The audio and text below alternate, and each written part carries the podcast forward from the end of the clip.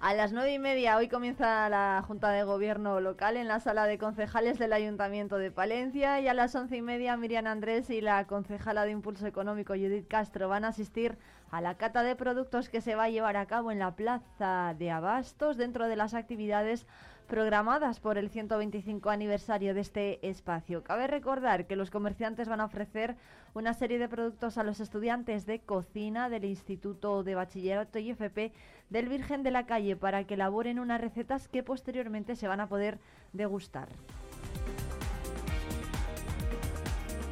Y a las doce y media, la alcaldesa de Palencia y la concejala de Tráfico, Bomberos y Seguridad Ciudadana, Reyes Bodero, van a participar junto al subdelegado del Gobierno, don Ángel eh, Miguel, en la reunión de coordinación de seguridad de cara al periodo de las fiestas de Navidad.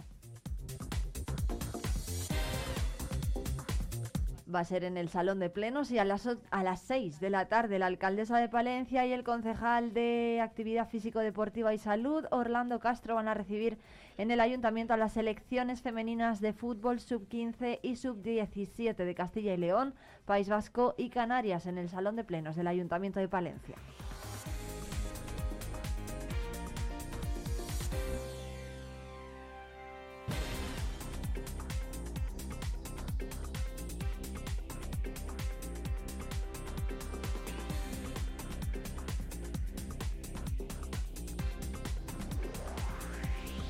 Y a las 10 de la mañana, la presidenta de la Diputación, Ángeles Armisen, acompañada del diputado de Turismo, Francisco Pérez, van a presentar la programación de turismo para esta Navidad. Y a las 12 y media en el casino, Ángeles Armisen va a inaugurar la exposición Arte en el Casino, en la que colabora la institución provincial.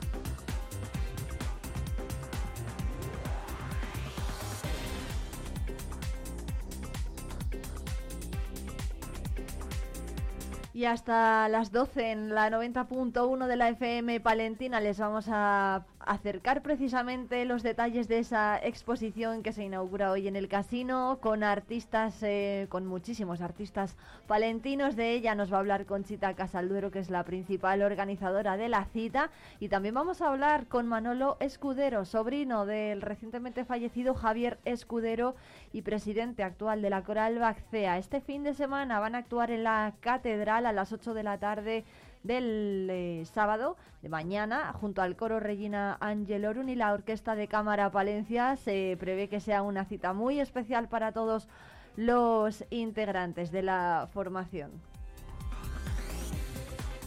Por supuesto que vamos a conocer los eh, detalles de la cartelera que podemos ver estos días en los cines de Palencia.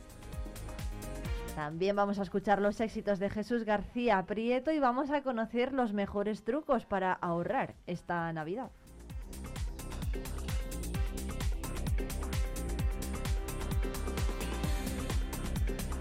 Y en nuestra sección de Cerrato por vacaciones vamos a conocer a Ana Simancas, la responsable de la casona de Villodrigo, uno de los eh, establecimientos rurales que tenemos en la provincia de Palencia y que se puso en marcha gracias a la ayuda de Adri Cerrato Palentino.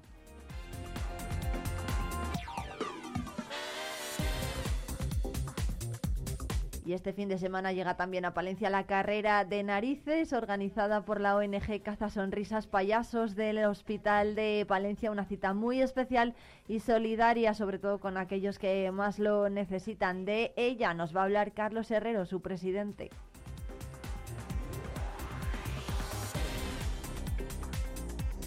Y esta tarde se celebra la gala de el pueblo más bello de Castilla y León. Carrión de los Condes representa a Palencia y se va a desvelar si finalmente es la localidad más bella de Castilla y León o no. Además, la gala la podrán ver a partir del el 24 de diciembre por la noche, el día de Nochebuena.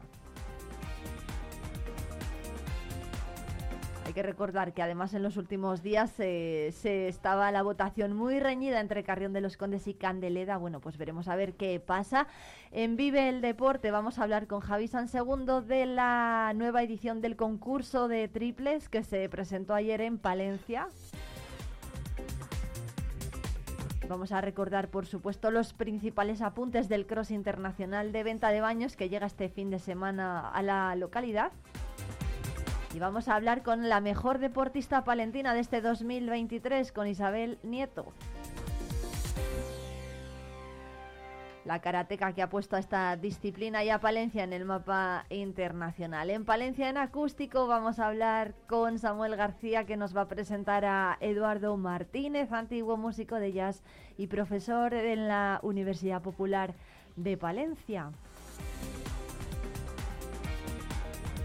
Pero antes son las 9 y 6 minutos, enseguida llega ya la información del campo.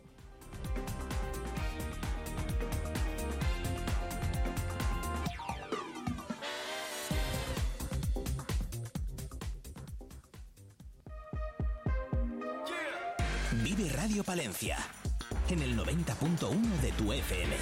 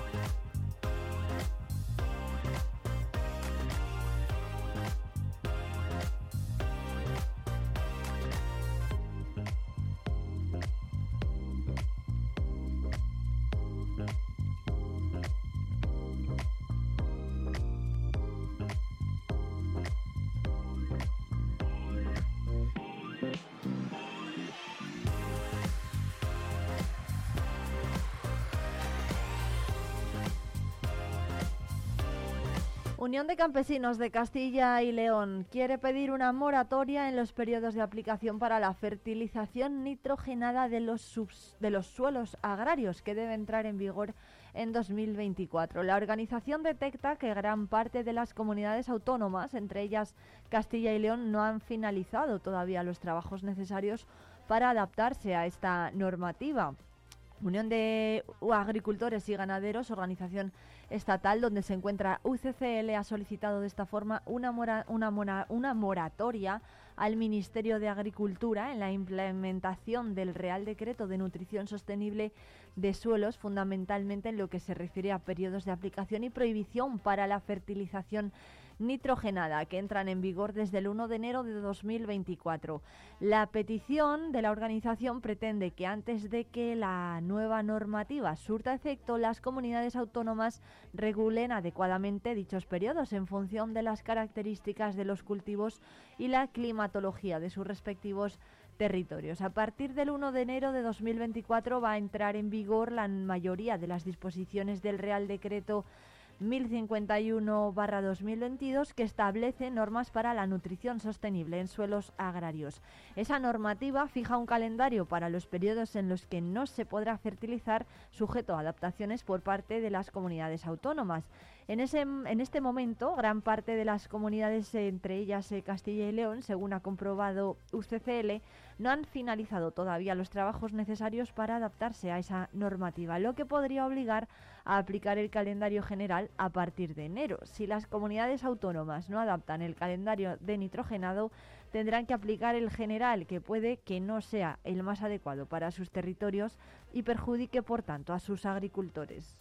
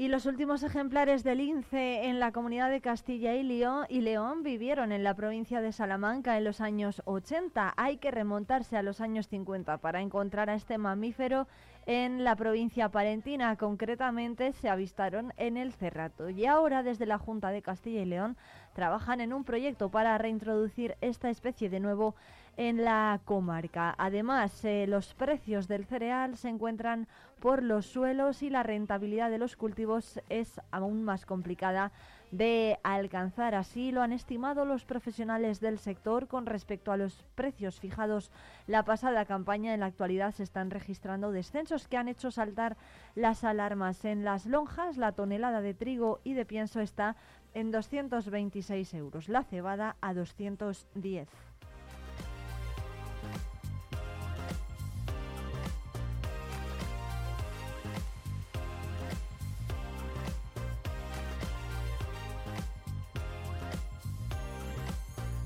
Y además, desde que finalizó la cosecha en el mes de septiembre, el precio del trigo, la cebada o el maíz ha bajado entre 20 y 25 euros. El valor del cereal ha caído en picado, algo que contrasta con lo que ocurrió la pasada temporada. Los profesionales del sector hablan de una rentabilidad al límite.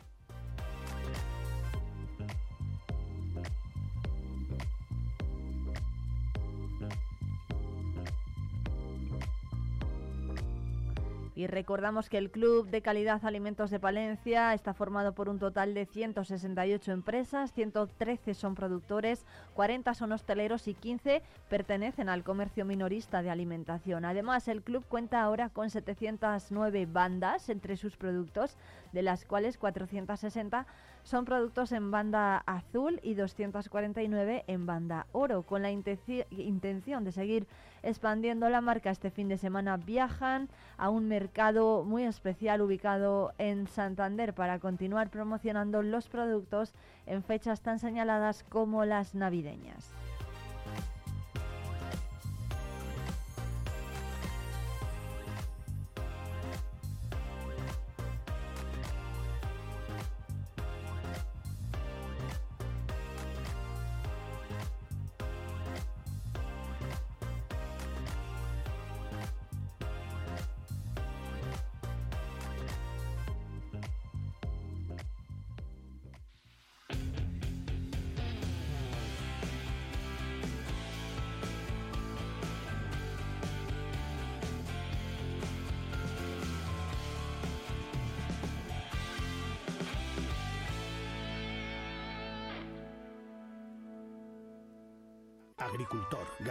Asaja Palencia te ofrece información, formación y asesoramiento y defiende tu sector. Visita nuestras oficinas y asajapalencia.com.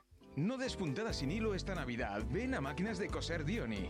En nuestra tienda en la calle Valentín Calderón 6 encontrarás las máquinas de coser más avanzadas del mercado. Aprende a coser gratis con nosotros. Descubre ofertas increíbles en nuestra web. Nos encontrarás también en la calle Sevilla 22 del Polígono Industrial. Regálate esta Navidad la máquina con la que siempre soñaste y paga en febrero. La Junta de Castilla y León impulsa las inversiones y obras de tu ayuntamiento para que tengas unos servicios e infraestructuras modernas, eficaces y sostenibles. Porque nos importas, porque te lo mereces.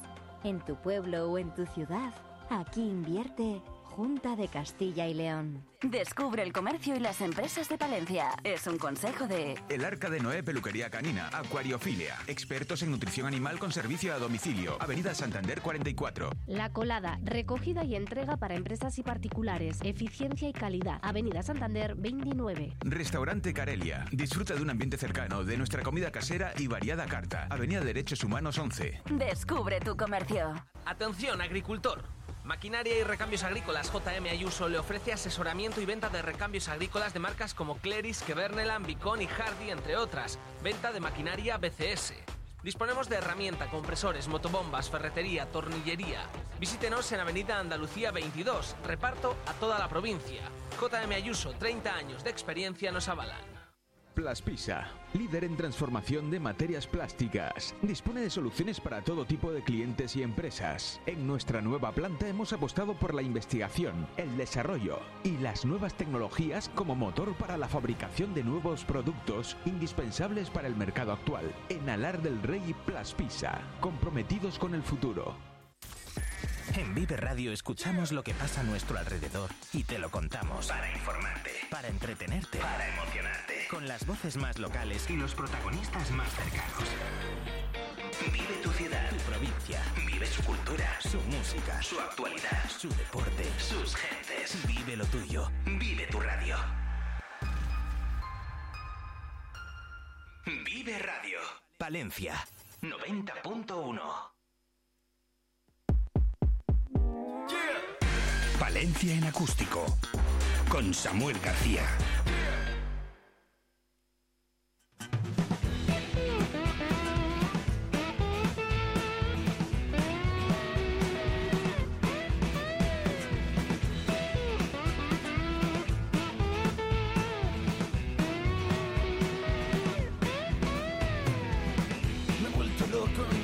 Sintonía de Palencia en acústico, Samuel García, buenos días. Hola, buenos días, Irene. ¿Qué tal? que te notaba ahí asfixia. sí, ¿no? Es que Sí. ya llevo desde las 8, chicos, sin parar en directo. Y, Y lo que te nota, queda. ¿eh? Y lo que me queda. Y lo que te queda. Ya está cerca el fin de Irene. Ya. Bueno, eh, posibles anuncios. Por los ánimos. No, hombre, claro que está. Bueno, 9.17, 9.18 casi, eh, que me gusta mucho decir esto. Eh, hay un par de cosas que quiero decir muy rápidamente porque la actualidad manda. Y la semana pasada, como sabes, estuvimos de puente, así que nos saltamos sección. Es verdad. Pero eh, sí que me gustaría decir un par de noticias de música de Palencia, que es lo que hablamos aquí. En primer lugar, una noticia triste, que es que Chiripa eh, se ha disuelto como grupo. Nos hemos enterado por redes sociales, por el Instagram concretamente, en mi caso. Ya sabes que hace unas semanas hablamos con Rapu, con el cantante de Chiripa. Pues bueno, eh, el, el grupo se ha, se ha disuelto, ha separado caminos, aunque esperemos que la música siga, siga sonando cada uno por sus por sus eh, derroteros diferentes. eh, por lo menos en el caso de Rapu sé que esa es su intención. También hablamos con Castora Earth hace unas semanas y hay un nuevo lanzamiento, This is J, This is J, eh, un EP que está en plataformas digitales y que recomendamos su escucha. Y así pues la gente se va haciendo a todos los artistas y todos los grupos y proyectos que presentamos aquí que están en el podcast de Vive Radio. Así que si la gente busca el podcast de Vive Radio Palencia, Palencia en acústico, pues ahí nos tiene y puede repasar todo este... Toda esta plétora, podríamos decir, eh, por utilizar una palabra culta, Sí, sí, repertorio, plétora, ¿no? Repertorio de noticias, venga. me y, y de grupos. Sí, exacto. Ahora voy a hacerte una presentación a ver si le gusta a nuestro invitado. Para un músico siempre hay un tema principal en una composición musical. Es la excusa, el cuerpo, la parte central de la creación. Hay algo que nos motiva, que nos empuja a movernos. Luego, pero no siempre, está la parte improvisada en la que nos arriesgamos, en la que parimos lo que dicta nuestra mente, nuestro corazón, nuestro instinto, nuestro olfato. Es algo diferente cada vez. Puede ser un desastre o una experiencia mística. Esperemos que esta entrevista se acerque más a lo segundo. Hola, bueno, yo soy Eduardo, el responsable de lo que pase hoy, pero va a salir muy bien.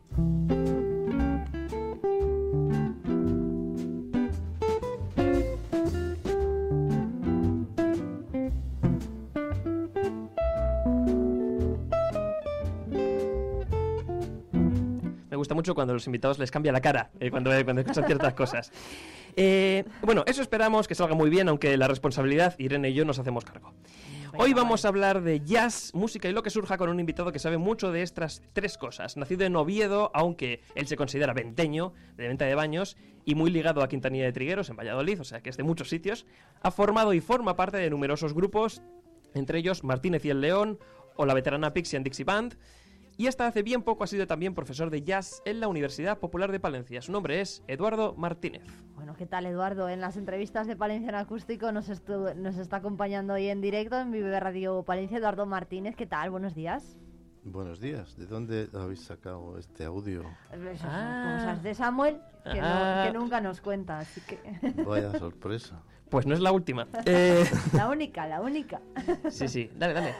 Eh, bueno, que hace apenas un mes, hay que decir que Eduardo, a mediados de noviembre, dio su última clase de jazz en la Universidad Popular de Palencia después de cuántos años allí y cómo fue sobre todo la, la despedida. Pues 30 y algún, 31 quizá por ahí, 32 en la UPP.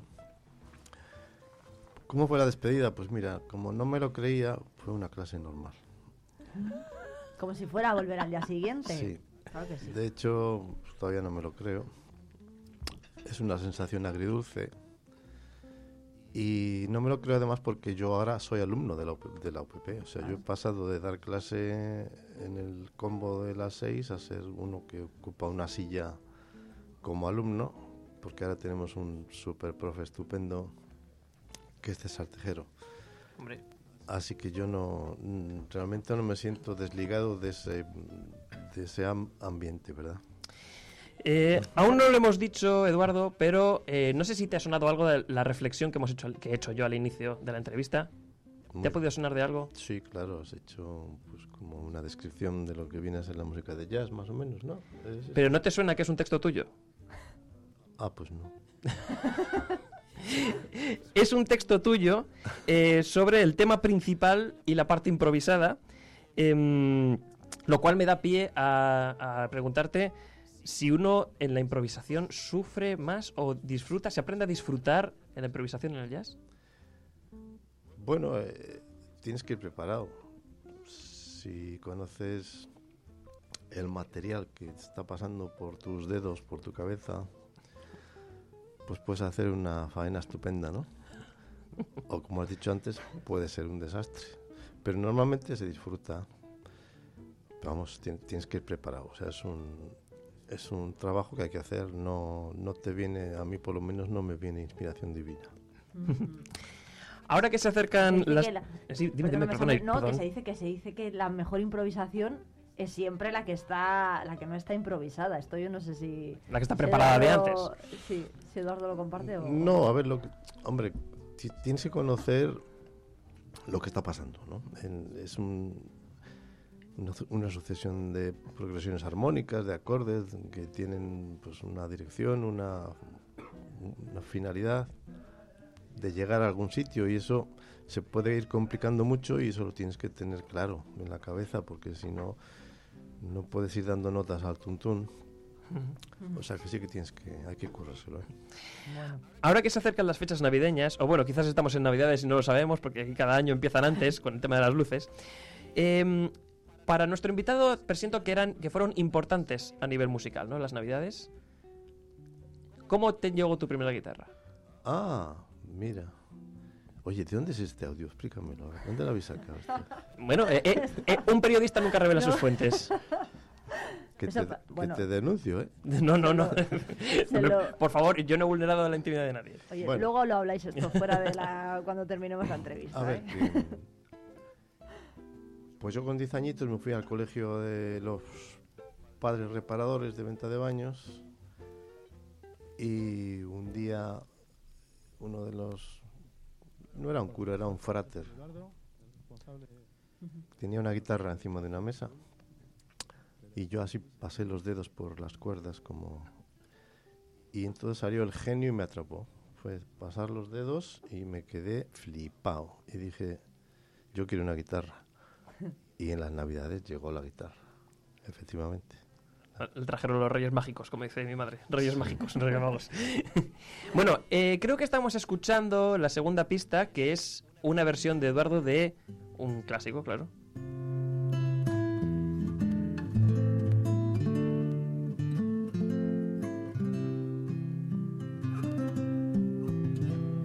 Jester de... Eh, entonces podemos tararear, aunque luego sepamos mucho de inglés. Oh, te lo has currado, ¿eh? Muchas gracias.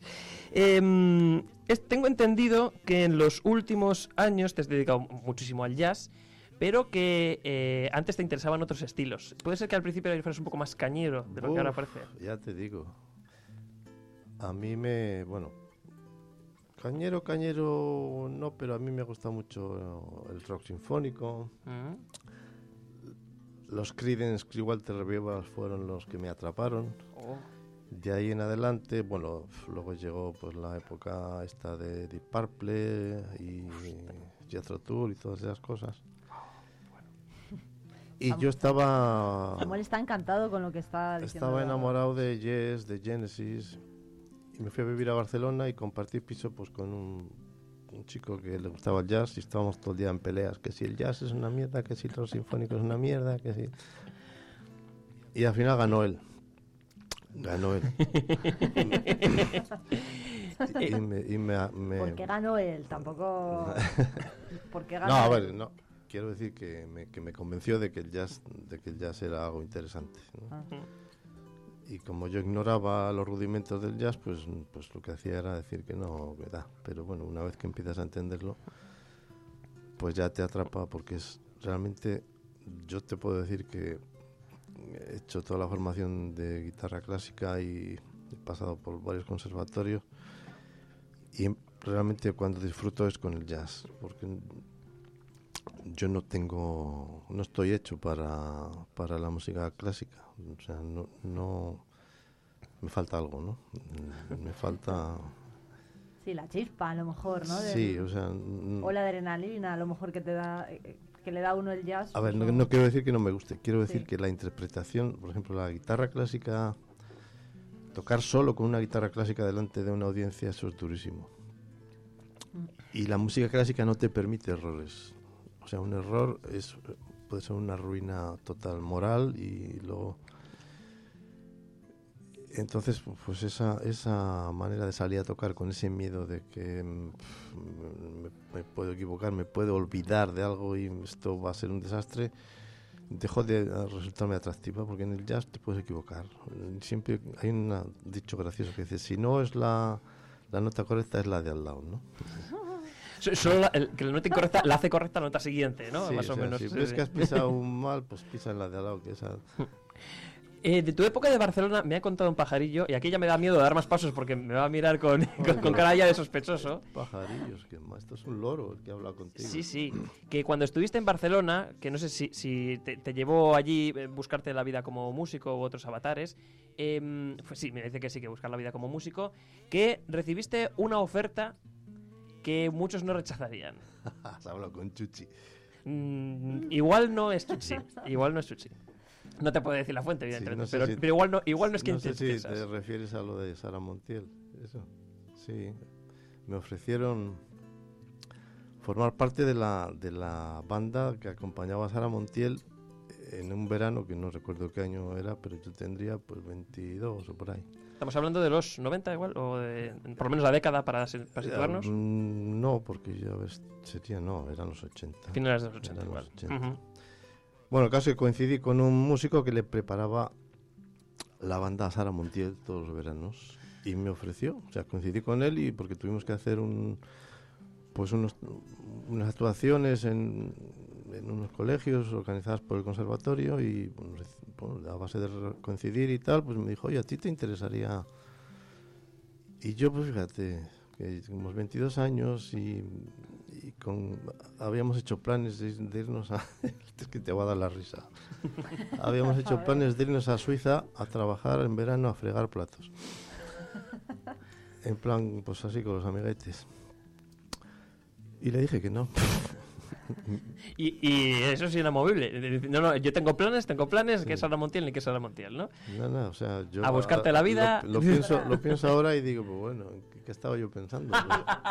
El guitarrista que dejó a Sara Montiel por irse a fregar platos a Suiza. Sí, fíjate, bueno, eso puede ser un título para un libro, una película. Pues mira, oyes, eh, ahora después de la jubilación, ahora el momento de hacer un, libro, eh, de una biografía, está muy, está muy guapo. Y no hubo vuelta atrás entonces, nada de Sara Montiel. No, no, no, nada dije que no y él, me dijo, pues vale.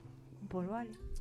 Vamos a repasar eh, rápidamente eh, algunas de las bandas en las que ha estado Eduardo Martínez, porque Eduardo Martínez ha estado en tantos proyectos y en tantos grupos, y, en tantos grupos que es mm, complicado enumerarlos, pero vamos a hacer una selección. Eh, en primer lugar, una de las que hemos dicho al principio, el sonido alegre y Dixieland de la Pixie and Dixie Band.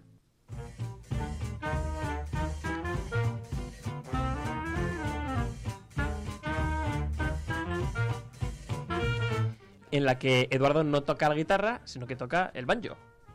Correcto, el instrumento típico de mi pueblo. Eh...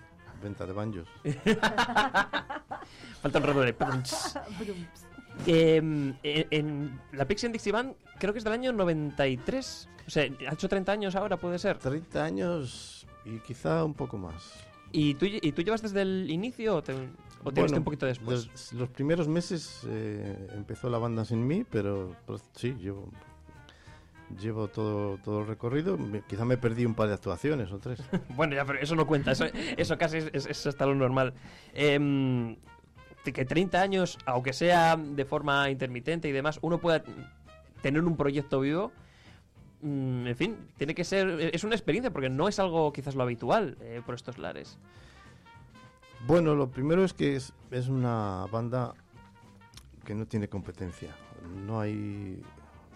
Hubo en Burgos pues, un par de proyectos, no sé si siguen funcionando, pero es, es una banda que la única que, que yo sepa ahora mismo por Castilla y León que puede ofrecer este repertorio. Entonces, pues siempre nos llaman. Realmente como, como productores somos un auténtico desastre. O sea, no...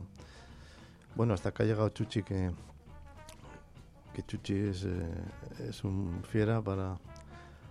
Pero la banda se ha mantenido solo por, pues porque la alegría de la música contagiosa y visualmente también es una banda que gusta a todas las a, todo el mundo. Una banda callejera, alegre. También estuviste en otro proyecto, este ya extinto, eh, la Puentecillas Big Band.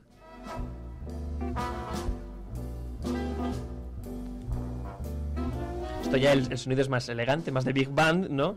String of Pearls es esta canción. Em, este proyecto que tenía la base en la Caravelle y que, y que no solo eran, eh, digamos, los conciertos que hacíais con ellos, porque incluso Llegasteis a organizar hasta masterclass, creo, bastante interesantes. Aquello fue una experiencia estupenda. A mí me costó también parte de la salud porque tenía muchísimo agobio en organizar, en estar en contacto con mucha gente, los ensayos, los músicos, bueno, pero fue una experiencia muy valiosa y efectivamente eh, nos dieron interesantísimas masterclasses, eh, pues músicos norteamericanos, estos que andan pululando por Madrid, también españoles. Uno de ellos fue Bob Sanz, que murió a un año y pico por ahí o dos. Y que viniera a Palencia a dar una clase, ¿eh? una clase maestra. Sí, bueno. importante porque aquí que pasan estas cosas. Hacíamos, bueno, la recaudación, la recaudación pues eh, al principio no, no teníamos mucho dinero, pero luego entramos en un circuito así de la Junta de, pues de promoción de este tipo de bandas y con el dinero que nos daba la Junta pues traíamos a estos músicos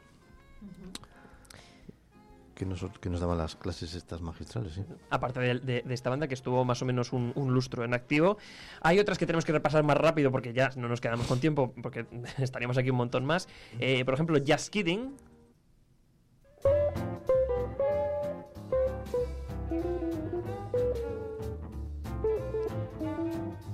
esta es la guitarra de Eduardo Martínez para que se escuche en primer plano. También eh, Solar Jazz Trio.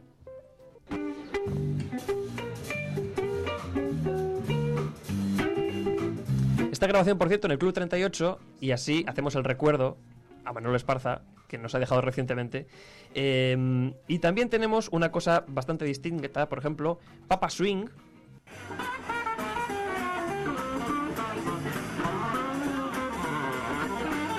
el que aquí incluso retomas el, el, banjo también. Eh, digamos, no sé, con, imagino que la guitarra, que es la base, estás más, eh, más cómodo o, te da igual guitarra que banjo. Pues hombre, 30 años tocando el banjo ya me, manejo, ¿eh? No te creas. me siento cómodo, sí. Bien, bien. Eh, y ahora es el momento de escuchar, eh, bueno, evidentemente, eh, lo hemos dicho al principio, el proyecto más reciente es el de el, número 10, Martínez y el León.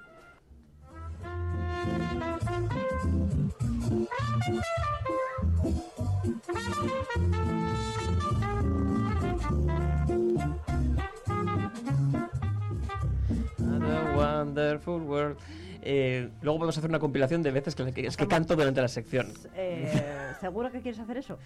No. Martínez y el León, porque es Eduardo Martínez y Chuchi el León, claro. Em, hablando de Chuchi, tenemos un audio sorpresa de un invitado que se que de repente ha querido hacer acto de presencia. A ver si le podemos escuchar mientras eh, tenemos de fondo esta maravillosa melodía. Hola, invitado sorpresa. Hola Samuel. Hola Martínez, que soy el León.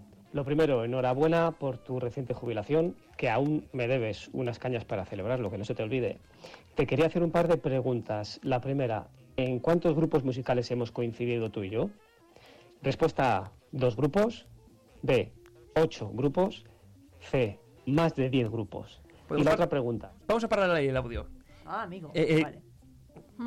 A ver, A, B o C. De repente esto es, eh, soy Roberto Leal y estamos en pasapalabra y tienes que decirme en cuántos grupos has estado con Chuchi. Las respuestas te- me las he anotado Repíteme. dos, dos, ocho o más de diez. Bueno, pues ocho. Ocho, vale. Vamos a guardar esa respuesta y vamos a escuchar la segunda parte del audio. A ver, si podemos recuperar desde ese punto. Respuesta A. Eh, vamos, hay que retroceder un poquito porque... Vamos a ponerlo otra vez. si No, no, no, no, desde el principio no, porque si no nos quedamos sin tiempo. Pero sube, sube el volumen, mira. tu reciente jubilación, que aún me debes unas cañas para celebrarlo, que no se te olvide. Te quería hacer un par de preguntas. La primera, ¿en la- cuántos claro. grupos musicales hemos coincidido tú y yo? Respuesta A, dos grupos. B, ocho grupos. C, más de diez grupos. Vale, él ha dicho Y la B, otra pregunta. y ahora. ¿en cu- Escu- eh, he dicho la B y ahora escuchamos la segunda pregunta. ¿Cuántos conciertos hemos tocado juntos? Respuesta A, 111. B, 222. C, más de 300 conciertos. A ver si aciertas. Venga, Martínez, un saludo, chicos. Pues Ay. A ver, has dicho ocho grupos y ahora conciertos. me voy a ir por 111, pero vamos. Pues lo siento, pero oh, tenemos que hacer nosotros signo. Oh. Te has quedado corto, porque eran las opciones más grandes, eran la C las dos. Has estado en más de 10 grupos con Chuchi León y has hecho más de 300 conciertos con él. Meca. Pero se te han pasado como 111. Es posible fabuloso, eso? ¿no? Buah, Bueno, pues está claro que es posible. Vaya sorpresa, esto, esto ha sido.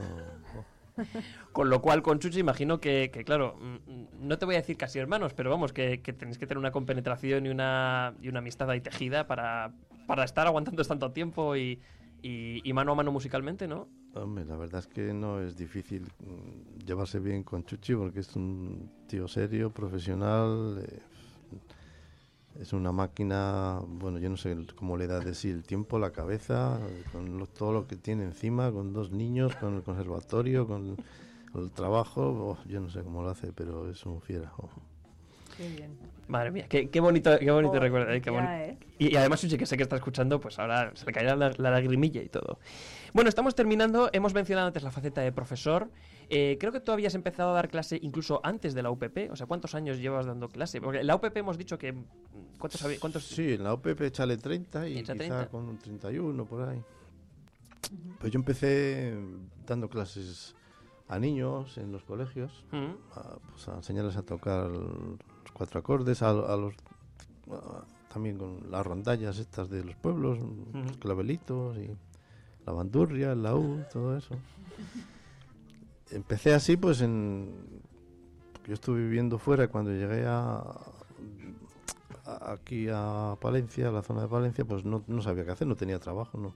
Entonces empecé a ofrecerme a dar clases y por los colegios pues eh, hice y luego cogía el coche y me iba todas las semanas, hacía como 800 kilómetros yendo a, a pueblos por ahí, incluso a Burgos, a Peñafiel, a pueblos de Palencia.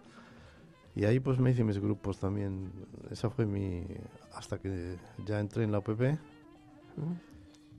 Y ahí pues me quedé, porque la verdad es que es un ambiente muy majo de la UPP. Qué bien. Eh, evidentemente, la vida de Eduardo, si ya parece que es grande con la música, le podemos ampliar otras disciplinas, porque Eduardo eh, pinta también. Eduardo hace relatos. Incluso uno de los relatos que envió al concurso del Festival de Jazz, a certamen de relatos, eh, fue publicado. El eh, repertorio para el último bolo de Cactus Brown, ¿no? Era el título. Entonces, que también está muy ligado con eso de la música. O sea que uno con la música no tiene suficiente. Quiero decir que, que mm, no sé si, hay- si unas disciplinas se tocan con otras em, a la hora de, de querer crear, de querer manifestarte. Bueno, lo de... No es que yo pinte, lo que pasa es que me dio una temporada, me, me dio, me sonó una voz aquí en la oreja que me decía, tienes que, tienes que dibujar estas cosas que, te pasan por la cabeza. Y pues me tiré ahí como un año y pico a cañón. De hecho, me cogí una tendinitis en el hombro de tanto andar ahí porque hacía, bueno, retocaba con el ordenador y tal. Esa pues fue una faceta que duró un año y medio, dos, lo de dibujar o pintar se me ha pasado. Lo, lo de escribir... Se me ha pasado, parece como si fuera un catarro. Sí, sí, total. Lo de escribir pues ha durado más y, y efectivamente me motivó mucho presentar relatos para los concursos estos de, de certamen de, de Palencia, de jazz. Y mm, pues cre- es curioso porque me dices esto ahora y es que he estado encuadernando todos los relatos que tengo y, y los... Nos ha contado. Es una sorpresa que no te la voy a decir. Ah. No- Pero- No es para ahora, pero mm, ya sé qué voy a hacer con todo ese material que tengo ahí escrito. Bien, bien, vale. Sí, pero, la no, la gente- pero no nos lo va a contar. No, no nos lo ha contado, pero nos lo ha Os contado. lo puedo contar luego Contado. cómo se llama fuera de micrófono. Fuera de Vale, vale. micrófonos. Bueno, Se lo cuentas, pero, pero, ya, pero ya tenemos la, el, el que quiera leer entre hombre, líneas claro, lo lee ya, perfectamente. exactamente. Eh, y acabando por el principio, ya que hemos hablado de Navidades, vamos a redondearlo con Navidades, que es el grupo estacional de Eduardo Martínez y compañía, que es Navi Jazz Quintet.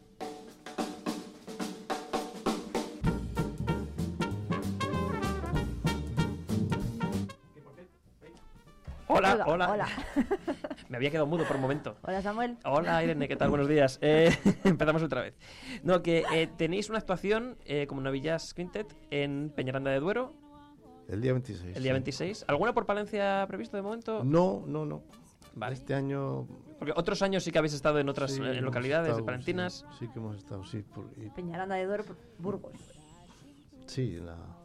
al lado de Aranda. Sí. Mm. La No, este año tenemos esa y nada más. Bueno, pues eh, quien se quiera acercar eh, allí un viajecito, pues está muy bien, porque es un grupo que cada Navidades eh, hacéis unos cuantos conciertillos, eh, pues eso, para, para celebrar también las Navidades y darle un toque jazz, digamos, a los, a los villancicos de toda la vida, ¿no? Sí, sí, sí, la verdad es que sí que es una cosa que gusta y como hay, es un, lo de los villancicos es una cosa que está muy Sí. arraigada, pues siempre, siempre da- da- gusta. Última pregunta, ya te liberamos, Eduardo. Eh, hablamos que te jubilas como profesor, que es la excusa que hemos utilizado para, para invitarte hoy. ¿Como músico uno se puede jubilar o hasta que le den las fuerzas? No, como músico no se jubila uno. Lo que pasa es que el- enfoque o la relación que uno tiene con la música puede cambiar. Eh, por ejemplo, esa necesidad de perseguir la notoriedad o la fama o el reconocimiento a mí se me ha pasado. Y pues ahora estoy en una fase más tranquila, no, no, me, no me interesa mucho la, moverme ni, ni complicarme mucho la vida, pero sigo teniendo mi relación con la música de una manera más, más tranquila, ¿no? Como somos un matrimonio que ya la música y yo que pues ya llevamos muchos años, entonces tenemos que rebajar un poco. Se entienden bien. Bajar un poco el pistón. Bueno, creo que a Eduardo le ha gustado la entrevista, ¿puede ser? Mm, O sea, no me esperaba ni por lo más remoto este montaje, este este currelo que te, ha- que te has hecho, supongo que has sido tú. Me imagino que has contado con, con el pajarito ese que te ha soplado, no sé si... No, igual, igual, no es quien te piensas, pero ahí no vamos a entrar. No lo de, ahí no que no a lo de Eduardo tantas vueltas que no sé si te ha se soplado queda con la duda, ¿eh? pajarito o te ha soplado un león. Pues igual, igual no es quien te piensas. Y hasta ahí vamos a hablar. Bueno, Eduardo Martínez, muchísimas gracias por venir a Palencia en, acústico en Vive Radio Palencia y esperemos que no sea la última la última visita que nos haga. Ha sido un placer de verdad y si no nos vemos, pues feliz Navidad a los dos. Pues sí, gracias. eh, lo mismo os deseo y bueno, me voy, me voy flipando. Eh, Irene, la semana que viene hay una cosa, el viernes que viene, eh, Exactamente. que la gente escuche Vive Radio, Pero en Navidades prometo volver con una sorpresita muy navideña. Eso es, el viernes que viene es el sorteo de la lotería, así que lo vamos a ir contando en directo en Vive Radio Palencia a nivel local y regional, así que no va a estar Samuel. Pero, Pero va a volver. ahora bien, si en el especial de la lotería salgo, será una gran noticia. Es verdad. Adiós. Muchas gracias, Samuel y. Eduardo Martín. Adiós, adiós.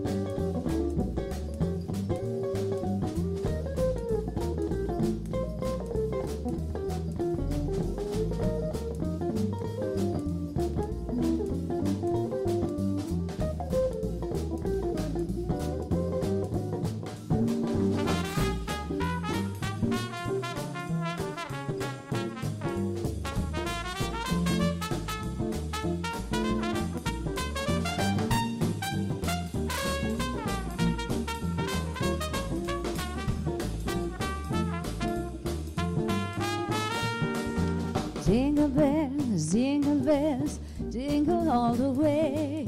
Oh, what fun it is to ride in a one-horse open sleigh.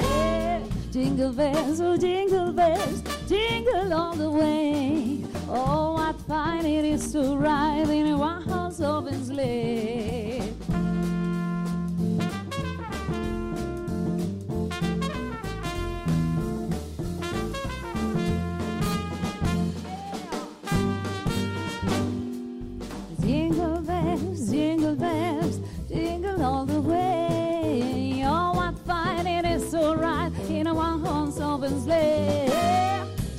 Bells, oh jingle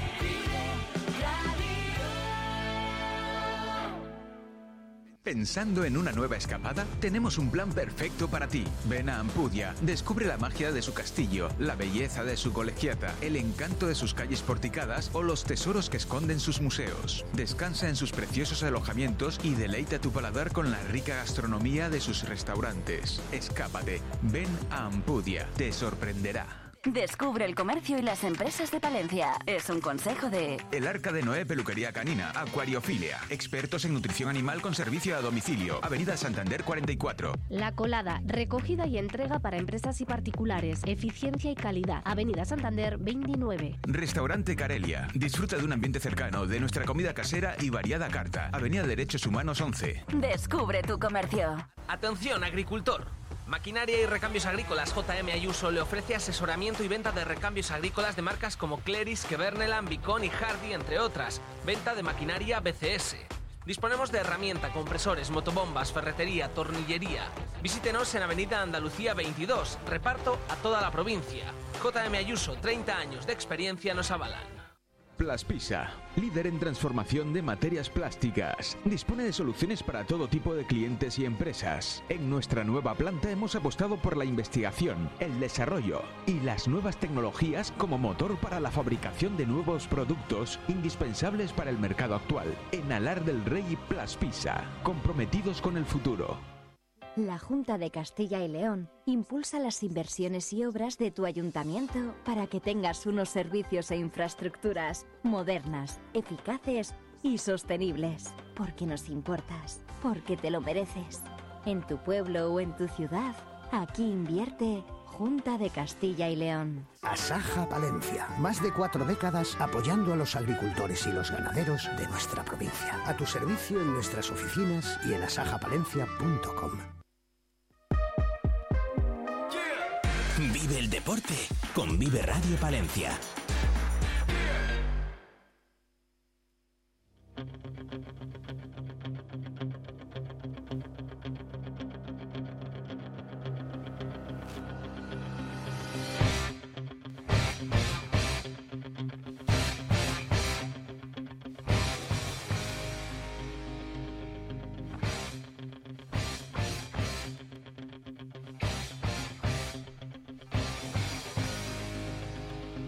Con solo 24 años, la karateca palentina Isabel Nieto se ha proclamado esta semana mejor deportista palentina 2023 en la gala del deporte. El Balopal fue la mejor entidad deportiva y la San Silvestre el mejor evento. Con ella vamos a hablar. Isabel, buenos días.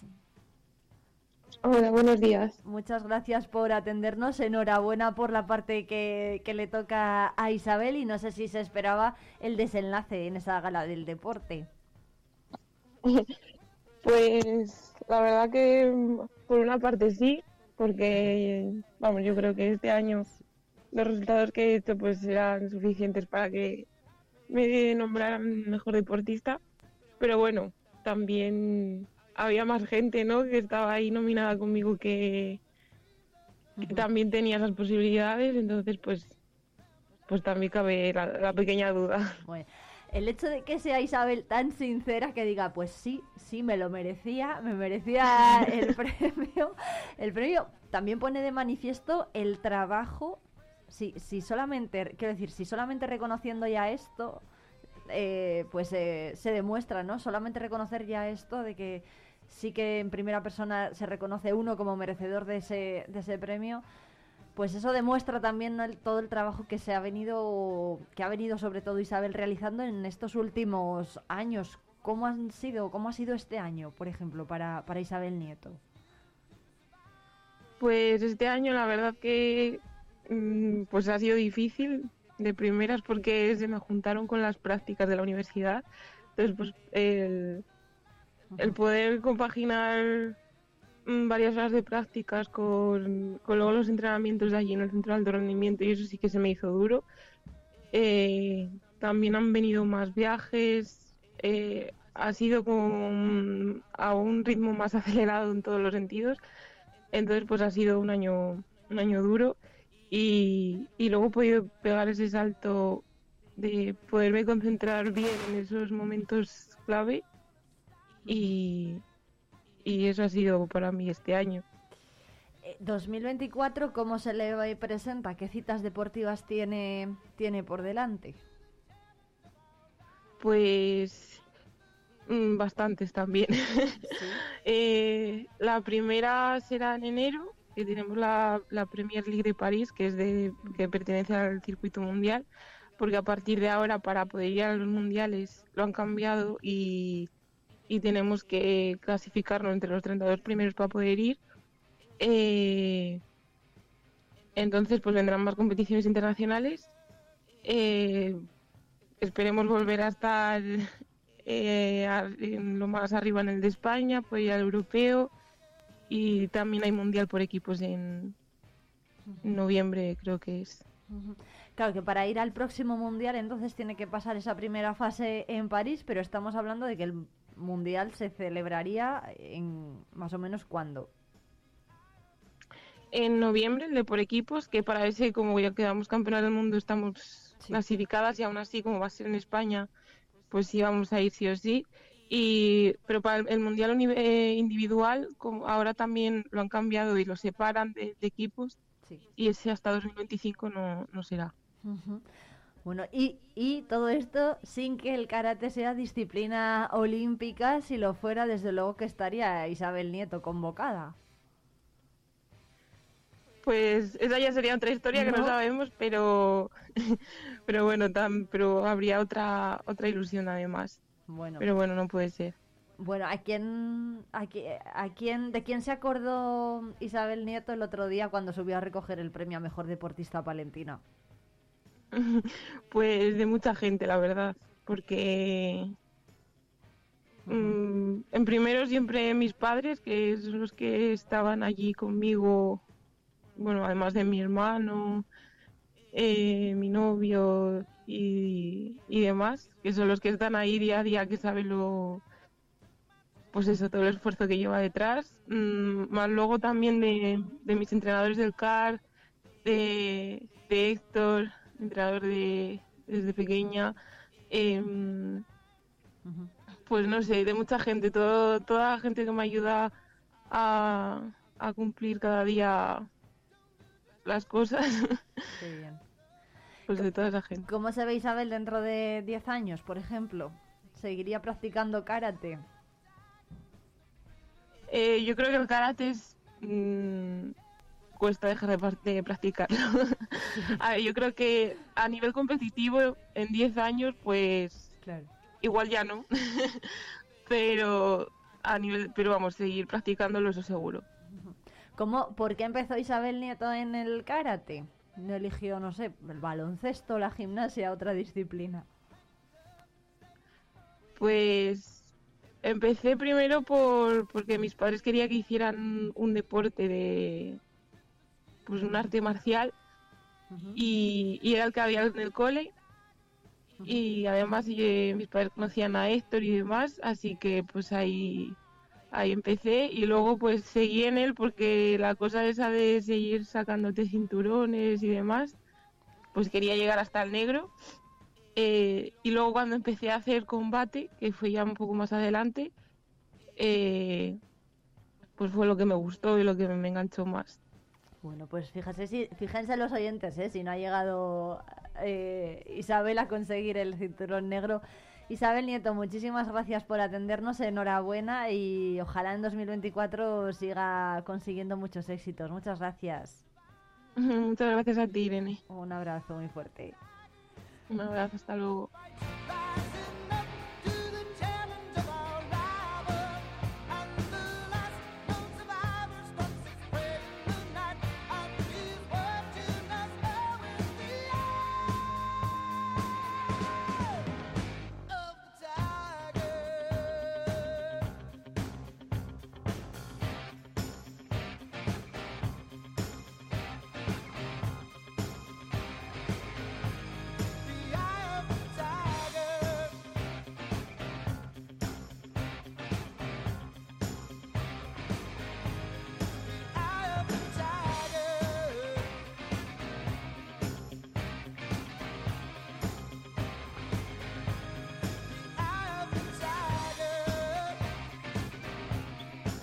Otra cita deportiva que tenemos a la vuelta de la esquina es el concurso de triples que organiza cada año el Ayuntamiento de Palencia y de la mano, además de Javi San Segundo. ¿Qué tal? Buenos días.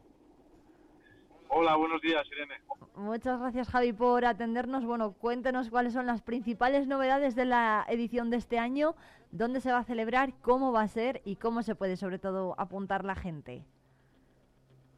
Sí, bueno, pues nada, muy ilusionados. Tercera edición, ya un poco de consolidación en estos años en los que, bueno, pues hemos vivido un par de jornadas de, muchísimo nivel.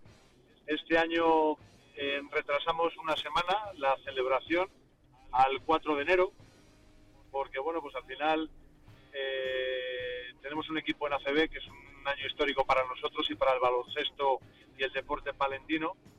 Y entonces coincide esa semana eh, partido con la San Silvestre y demás, así que la celebración el 4 de enero a partir de la una del mediodía en el pabellón municipal de deportes. Eh, insisto siempre en que para facilitar la asistencia no hace falta apuntarse. Otros años hacíamos un parón a la hora de comer, este año va a ir todo seguido a partir de la una, desde la una hasta las cinco, cuatro horas. Es la primera ronda de lanzamiento y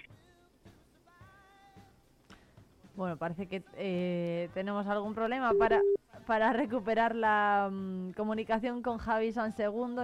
De cualquier forma, pues recordamos esa cita al concurso de triples de la Ciudad de Palencia, que alcanza este año la tercera edición. El próximo 4 de enero se va a celebrar. Va a haber una semifinal con 30 tiradores, a la que van a pasar 10 a una final a partir de las 7 de la tarde.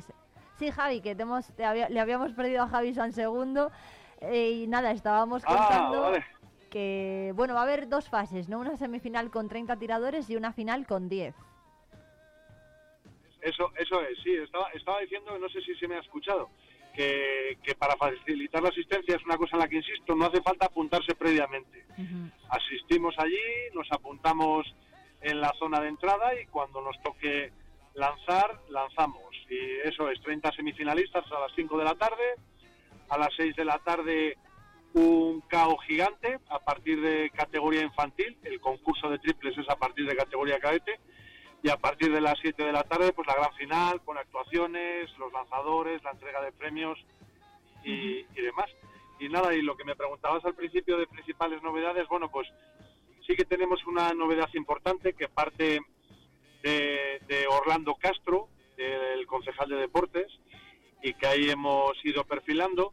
Y es que además de esa faceta solidaria que siempre ha tenido el concurso para el Banco de Alimentos de Palencia, pues se incrementa este año y eh, por parte del concurso y del Patronato Municipal de, Deportes, si el, jugador que gane algún premio, eh, a través del patronato se donará el mismo premio, la misma cantidad, a la entidad deportiva o benéfica que el ganador decida. Así que bueno, pues ampliamos esa, esa parte que es muy bonita y, y bueno, pues, pues eh, nos, nos hace especial ilusión.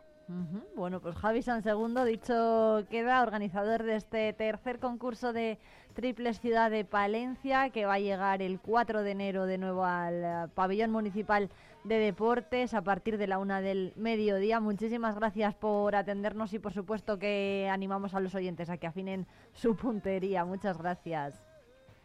Eso es, muchísimas gracias. Nada, animamos a todo el mundo a participar y a bajar al parque del San del Palencia, que no todos los días hay oportunidad de, tirarse 25 tiros donde juega nuestro equipo de ACB. Oye, ¿Javi San Segundo ha tirado alguno alguna vez?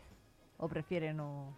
Yo, yo he tirado, yo he tirado, sí, sí. Además tengo, yo tengo el, el honor, y lo digo además muy alto porque, porque claro, este es un grandísimo año de haber jugado dos años en este equipo.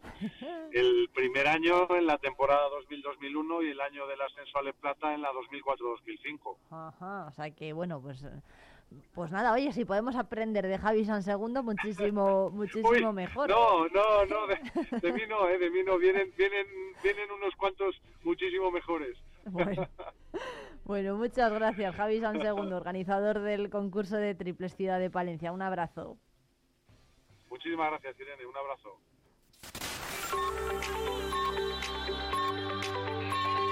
Vive Radio. Son las 10 de la mañana. Palencia, 90.1.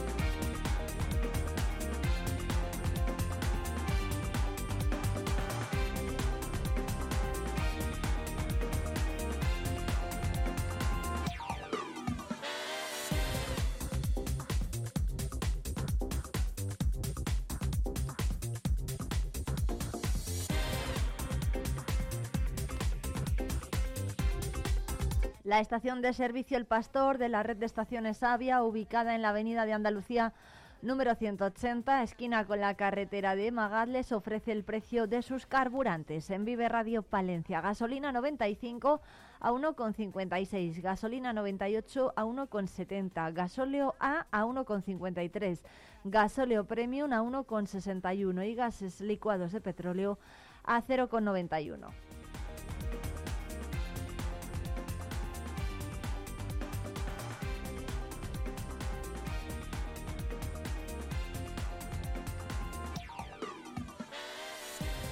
Y a esta hora en el Palacio de la Diputación se está presentando la programación de turismo para esta Navidad. Lo están haciendo la presidenta Ángeles Armisen y el diputado de Turismo Francisco Pérez.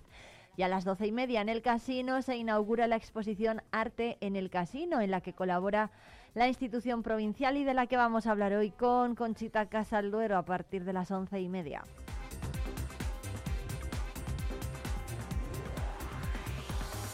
Además, continúa la rueda de prensa de la Junta de Gobierno local en el Ayuntamiento de la capital y a las once y media la alcaldesa Miriam Andrés y la concejala de Impulso Económico Judith Castro van a asistir a la cata de productos que se va a llevar a cabo en la Plaza de Abastos dentro de las actividades programadas por su 125 aniversario.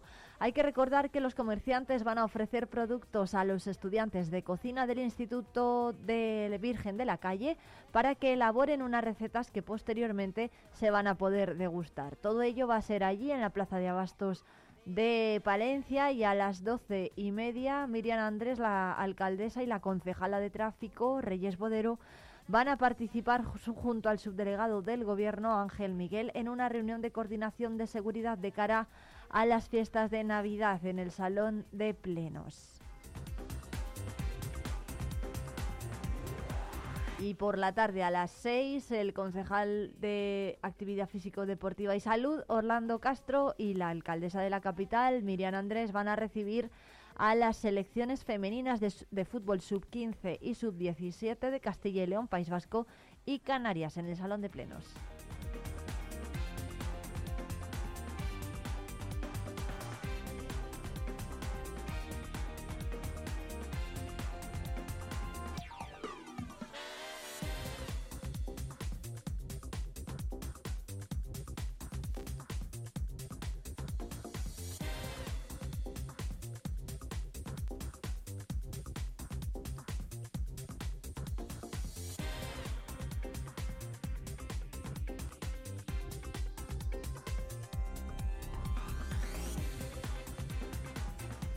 Recordamos otras citas que nos van a llegar este fin de semana, porque hoy en la diócesis de Palencia se organiza el Festival Solidario de Navidad de la parroquia de Santa Marina.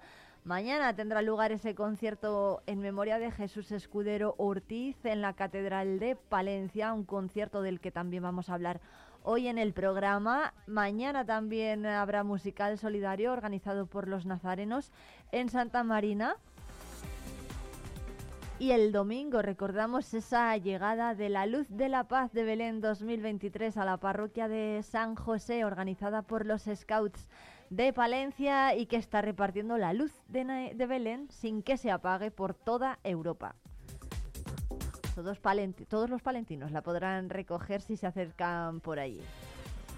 Y son las 18 minutos, enseguida nos vamos de ruta por la provincia hasta Carrión de los Condes.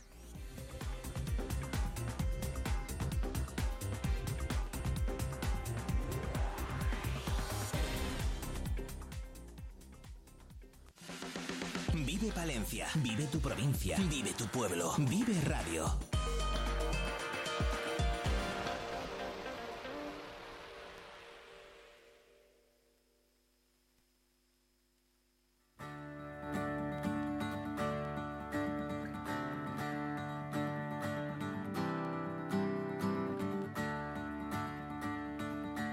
A partir de esta tarde saldremos de dudas porque se celebra la gala final del concurso de Mi Pueblo es el mejor, ya saben los oyentes que Carrión de los Condes optaba a este premio, pero ¿qué va a pasar finalmente? Bueno, pues vamos a hacer algunas hipótesis, ¿eh? lo vamos a hacer con, con su alcalde, Luis Miguel Medina. Buenos días. Buenos días. Muchas gracias por, por, pues, por atendernos. Sí. Bueno, ¿cómo están los ánimos, sobre todo, en el pueblo? Bueno, pues los ánimos está- están muy candentes. Tenemos mucha mucha gente de- detrás del concurso implicada en él y bueno, pues nos haría muchísima ilusión que fuéramos lo- los, ganadores de este concurso de pueblo más bello de la edición 2023 en Castilla y León. Bueno, vamos a hacer un poco de historia. Carrión en esta edición ha ido casi casi riñéndose con, con Candeleda, el otro pueblo que, que se ha estado debatiendo ¿no? entre la primera y la segunda posición en los últimos días de votación. No se podía ver el orden de el orden en el que iban los pueblos, evidentemente, para que no para que se mantenga el secreto hasta el final, pero se ha presentado más veces la localidad al concurso.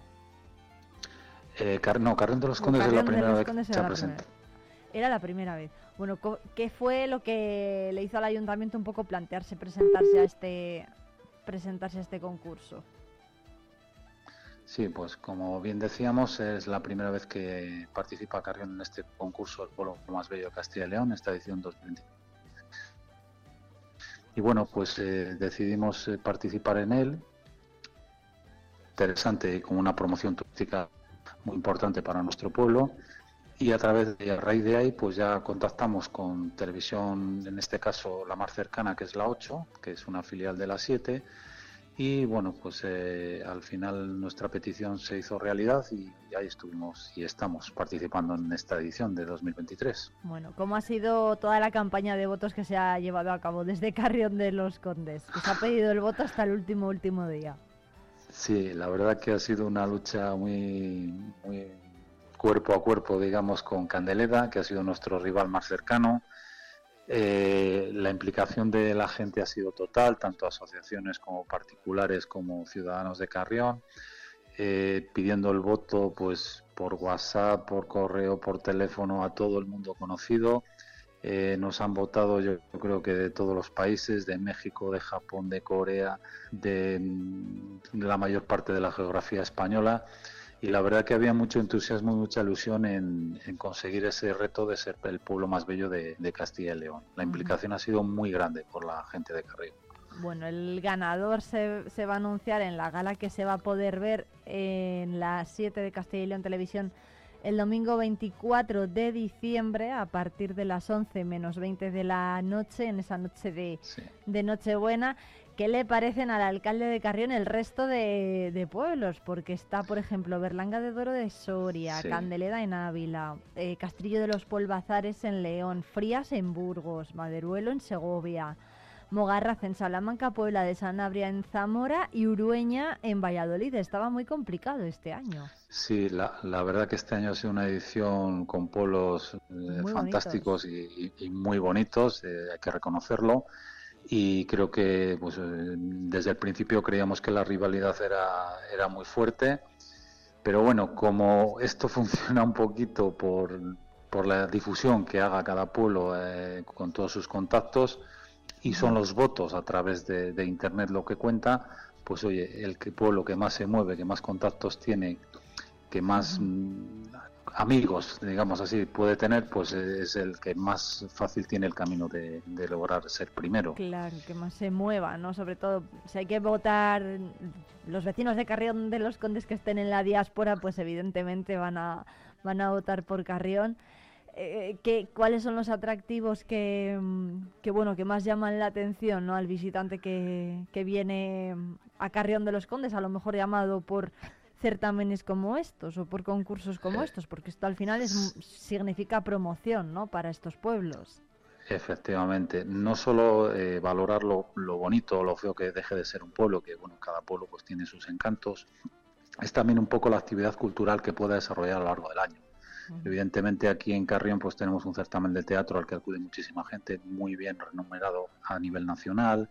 Eh, nuestro patrimonio es muy importante, el patrimonio artístico que tenemos, eh, nuestra iglesia de Santiago, Santa María, también el hospedaje que tenemos de San Zoilo con sus claustros renacentistas y el propio hotel, pues es un sitio de referencia a nivel provincial, yo diría que casi nacional. Entonces tenemos mucho atractivo que hace que la gente conozca a Carrión pues de una manera muy importante. Todo eso ha ayudado a que, a que nos voten, evidentemente, en este concurso.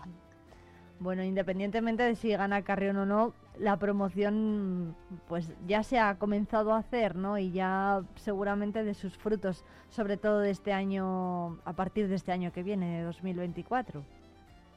desde luego, eh, ganemos o, quedemos segundos, bueno, que para nosotros va a ser un orgullo cualquiera de las dos circunstancias que, se den. Eh, lo que tú comentabas, que el, desarrollo y la publicidad hecha de nuestro pueblo, pues es muy importante porque se ha visto en todo Castilla y León, incluso, bueno, pues me imagino desde otros puntos de la geografía española, y la difusión que, que nos ha dado este programa, pues es muy importante para darnos a conocer igual alguna cosa que desconocía alguno de los visitantes que tenemos. Entonces es, es muy importante este programa para difundir nuestro, nuestra localidad. Bueno, ¿el alcalde de Carrión ha estado en alguno de estos pueblos del resto de, pueblos concursantes? sí, en Castillo Polvazares lo conozco, Urueña lo conozco y tengo ganas de, bueno, podremos saber con la rivalidad sana que tenemos con Candeleda, pues desde luego que haremos un esfuerzo por ir a, ver las localidades. También me han hablado muy bien de Frías, en fin, todos los pueblos tienen su, su encanto y desde luego pues igual este año que viene pues nos dedicaremos los fines de semana a ir a conociendo a, los pueblos y si es posible a sus alcaldes también para saludarnos. Oye, podrían hacer una ruta, ¿no? De visitar los nueve pueblos candidatos de este año a la... se me ocurre. Efectivamente, efectivamente. Y desde luego hasta un hermanamiento, ¿no? Así simultáneo, pues se podría hacer también entre las nuevas localidades. Eso es bueno. Pues eh, bueno, la suerte está echada. La gala se celebra hoy, pero el secreto, vamos a ver si lo podemos mantener o no, hasta el 24 de diciembre. Quedan muchos. Va a ser complicado. Va a ser complicado. Quedan muchos días. Bueno, de, de cualquier forma, disfruten mucho de la gala. Es una cita además muy divertida y hay muy buen ambiente, ¿no? Es un encuentro entre alcaldes y vecinos de, los pueblos de Castilla y León y, se lo van a pasar estupendamente. Sí, desde luego. Eh, bueno, comentaros que tenemos preparado un autobús eh, ¿Mm? con 50 personas y vamos a ir en vehículos propios otras 30. Con tal vamos a ir unos 80 carrioneses y hemos preparado para este acto unas camisetas a todos los que nos van a acompañar en la gala, como un poco distintivo, donde vamos a llevar nuestro escudo, vamos a llevar nuestro eh, signo distintivo de Carrión y también la publicidad hecha del pueblo más bello. Son unas camisetas amarillas que se nos va a ver bien y es un detalle que va a dar el ayuntamiento pues a todos los que van a, colaborar en esta gala. Qué bien, bueno, pues eh, Luis Miguel Medina, muchísimas gracias, alcalde de Carrión de los Condes, que tengan mucha suerte esta tarde veremos a ver qué pasa y mucha suerte a todos los vecinos de Carrión. Pues muchísimas gracias y encantados de atenderos a vuestras peticiones.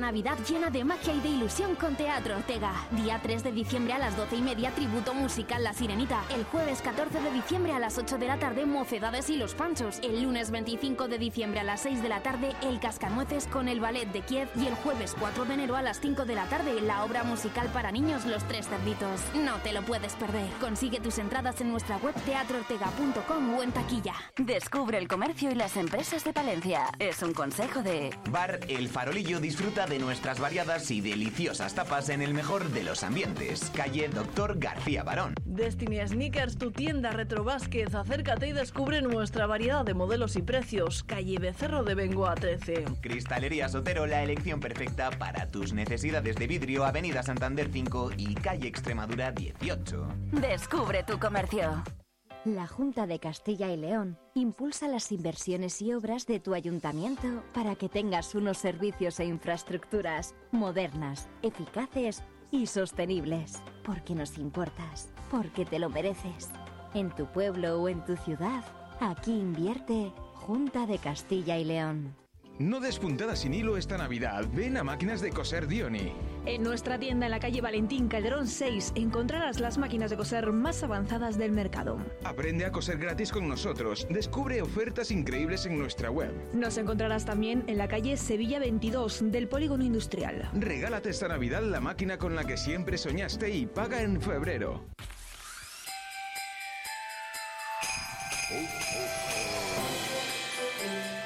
Vive Radio Radio. Es Navidad.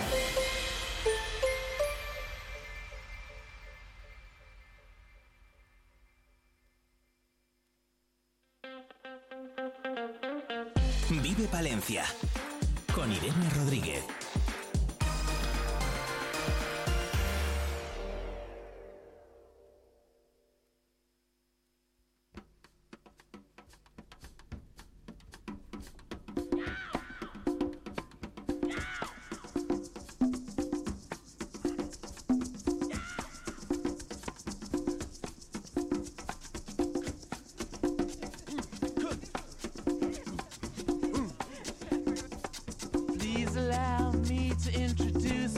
Este fin de semana llega la nueva edición de la carrera de narices. Va a comenzar a la una del mediodía en la plaza de Pío 12 y va a ser un recorrido de 3 kilómetros desde esta ubicación por el Salón, la calle Mayor y vuelta a ese mismo lugar. Carlos Herrero es el presidente de esta entidad, de la asociación que lo organiza, que tiene un papel eh, fundamental. Buenos días, ¿qué tal?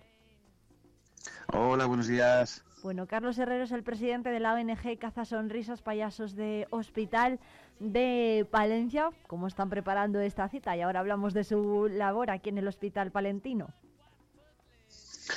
Buenos días, pues estamos preparando este día para compartir con los palentinos que quieran eso, sentirse un, un poquito payasos unos minutos y divertirse. Entonces, pues tenemos este este cuarta edición de Carrera de Narices, que eso, que será en la Plaza Pío 12, saldremos a la una, estaremos de 12 a 2 allí en la Plaza Pío 12 y nada, el que quiera pasar, pues que se pase con nosotros a, divertirse.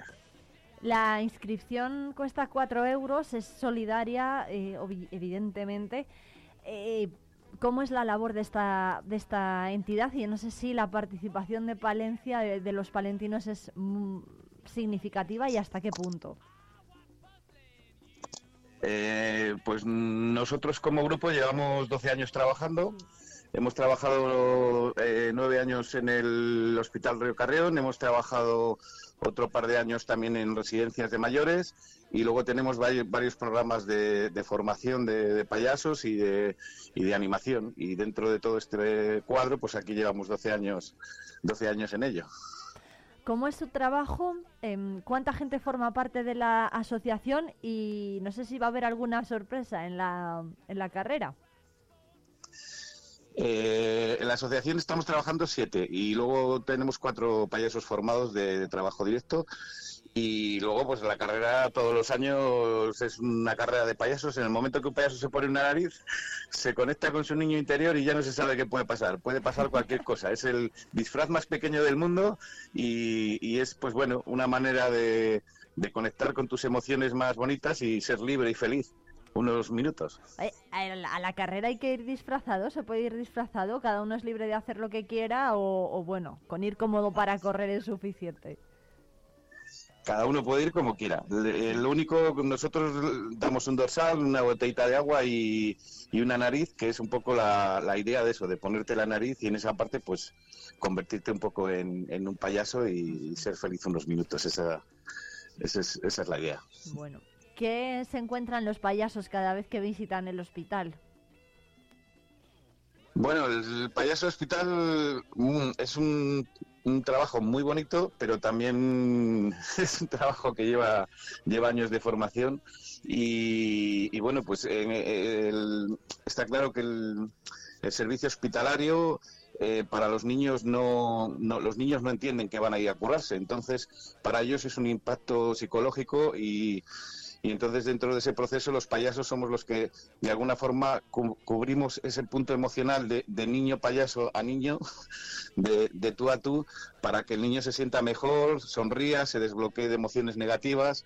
Entonces tiene un efecto real curativo que está, que está demostrado y bueno, eh, incluso eso, hay ya un país y, varios sitios donde, donde se, ha, se ha implantado como parte de de sanitaria de, este sitio. Concretamente en España lo acabamos de lo acaban de conseguir los, los compañeros de, de Baleares lo acaban de conseguir, que es, es, ya entidad sanitaria los payasos de hospital.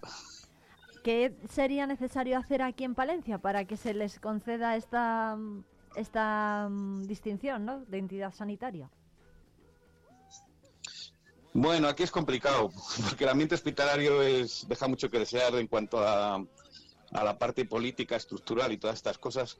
Pero bueno, como vamos a celebrar esta carrera, nosotros lo que queremos es, es disfrutar con la gente de Palencia y, y, y en ese aspecto pues, pues ahí estamos y, y vamos a seguir estando como payasos de hospital. Bueno, ¿a cuántos niños, Carlos, eh, visitan en el hospital cada vez que van? ¿Cada cuánto reciben Pues, hombre, su visita? gra- Gracias a Dios, el, el- gracias a Dios, el servicio de, de pediatría de Palencia será eh, realmente tiene eh, no tiene no tiene mucha afluencia. Quiero decir, hay otras partes como el de Burgos, por ejemplo, que, que pues pues tienen mucho trabajo y gracias a Dios Palencia pues no es no es un servicio de pediatría con mucho con muchas cosas graves. gracias a Dios. Bueno, pues Carlos Herrero, muchísimas... Hoy, ¿cómo va? por cierto, ¿cómo van las inscripciones? Bueno, ya tenemos algunas, ya tenemos algunas, poco a poco. ¿Cómo, ¿Cómo lo pueden hacer los que todavía estén un poco rezagados? Pues se pueden escribir en payasoshospital.gmail.com o directamente allí mismo en la Plaza Pío 12 de, pues de 12 a 1 que empieza la carrera.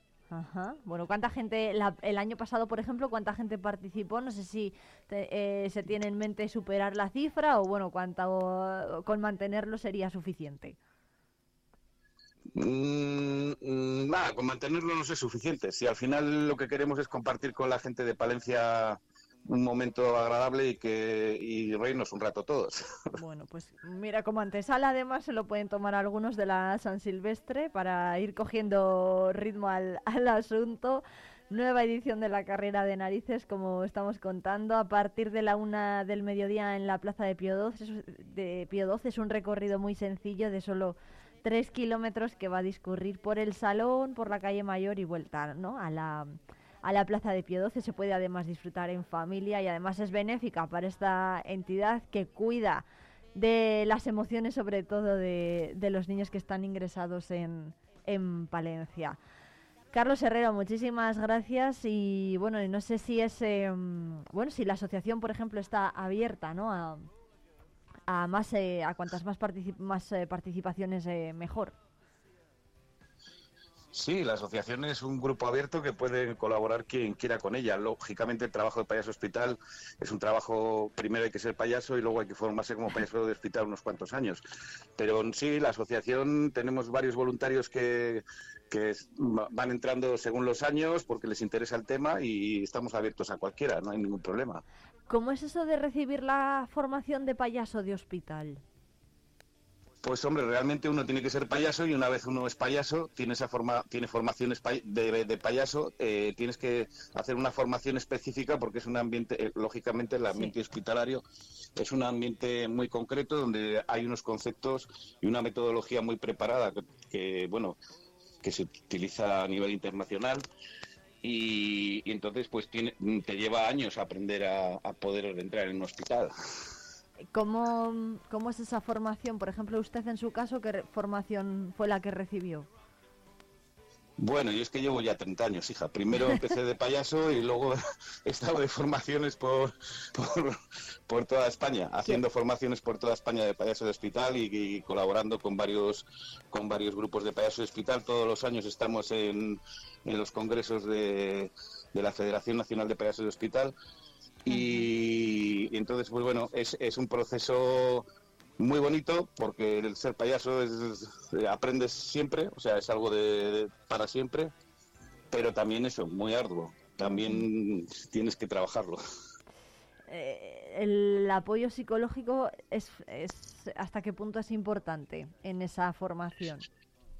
Dentro de la metodología normalmente hay un apoyo de un psicólogo. Nosotros tenemos una psicóloga en el grupo y pero realmente bueno, la verdad es que con eh, lo que decía como como el proyecto de Palencia mm, no suele haber casos muy graves. Las cosas muy graves normalmente se derivan en Valladolid, Burgos. Entonces, bueno, como no hay cosas muy graves, tampoco, digamos que dentro de este proyecto no nos enfrentamos dentro de la parte de, eh, de niños. Dentro de la parte de mayores sí, porque las mayores de residencias pues eso pues ahí sí que pues a veces sí que nos hemos enfrentado a temas emocionales más delicados. Claro, no solamente entonces visitan a niños, también a población adulta y de mayor edad. Sí, la- claro, los mayores de la residencia son niños, son igual que los niños. Claro, claro, o sea, el programa es el mismo, sí, además eh, llevamos ya eh, dos años y pico, o sea que con visitas de mayores en residencias. Sí, el sistema es no es exactamente igual porque lo que es concretamente la conexión con un mayor no es igual que la conexión con el niño, pero luego una vez conectas el, el sistema es el mismo. Al final son cosas sencillas, eh, aunque sea desde el, desde el ámbito clown, te- eh, del payaso, luego es con la música, con, eh, con los mayores, por ejemplo, pues a lo mejor hablas con ellos de cosas eh, tradicionales de- del pueblo, con un, con una, con frases de, de los pueblos, cosas, vas un poco más relacionado dentro de ese ámbito que a lo mejor en los niños, pues son canciones de niños, eh, malabares, cosas así más, más cercanas a- al ámbito infantil. Sí, más de Pero el más, sistema, la metodología, lo que es la metodología es la misma. más circense, ¿no? Y más visual en el caso de los de los niños, a lo mejor que les llame más la atención. ¿Qué ha sido lo más duro que se ha encontrado Carlos Herrero, por ejemplo, al, al acudir al hospital? Pues hombre, mm, quizás de los momentos más bonitos mm, había una madre que el niño estaba recién operado y, y bueno, pues muchos niños después de operarles están varios días sin hablar porque se quedan como bloqueados y, y no hablan, o sea, se quedan serios y no hablan y se quedan ahí un poco en stand-by. Y, y- y concretamente este niño le había pasado eso y nada, entramos, hicimos una intervención que lo llamamos así, y el niño nada, el niño se rió y de repente en segundos, es que en segundos el niño volvió a ser un niño. Madre Eh, mía. o sea, volvió a ser el niño de siempre. Entonces, claro, la mamá que, que vio aquello, según salimos de la habitación, pues bueno, la habitación estuvo con el niño y se rió y tal, pero según salimos, se nos echó a llorar, nos dio un abrazo y bueno, pues eso fue, fue bonito, la verdad. Qué alivio, ¿no? Una- es un alivio también para las familias que ustedes sean capaces de hacer eso. Realmente la clave es que, tiene un efecto terapéutico demostrado, porque aunque sea algo sencillo y uno a lo mejor no le da importancia, la realidad es que, cura eh, los niños que han sido visitados por payasos de hospital. eh, su- periodo de curación se reduce en días, o sea, eh, cura porque tú trabajas desde las emociones. Lógicamente, la curación pues es tiene tú trabajas desde las emociones, entonces hay, hay que mezclar las pastillas del médico con las pastillas de los payasos. Quiero decir, en muchos casos, por ejemplo, hay niños que a lo mejor no comen o no quieren tomarse una pastilla y, y tú entras y, y les haces un juego no sé qué y al final el niño ha, empezado a comer o, o se ha tomado la pastilla. En otros casos también, por ejemplo, cuando les cuando a los niños pequeños se les ponen inyecciones o cosas así que les hacen pupa, pues mientras está ahí el payaso interviniendo, pues digamos que el niño como que está en otra cosa y ya no pasa el mismo proceso de trauma, ¿no? Bueno, pues Entonces, mm, hay, much- hay muchos ámbitos en los que hacemos un efecto muy positivo. Bueno, Carlos Herrero, miembro de esta plataforma que organiza la carrera de narices de la ONG Caza Sonrisas, Payasos de Hospital de Palencia. Muchísimas gracias, enhorabuena por su labor, que además en Navidad siempre parece que es más especial, ¿no? Para hacer más llevadero el paso de la Navidad a los niños que la tienen que mm, sufrir, digámoslo así, en, en el hospital. Muchas gracias. A vosotros, Un abrazo venga, hasta luego.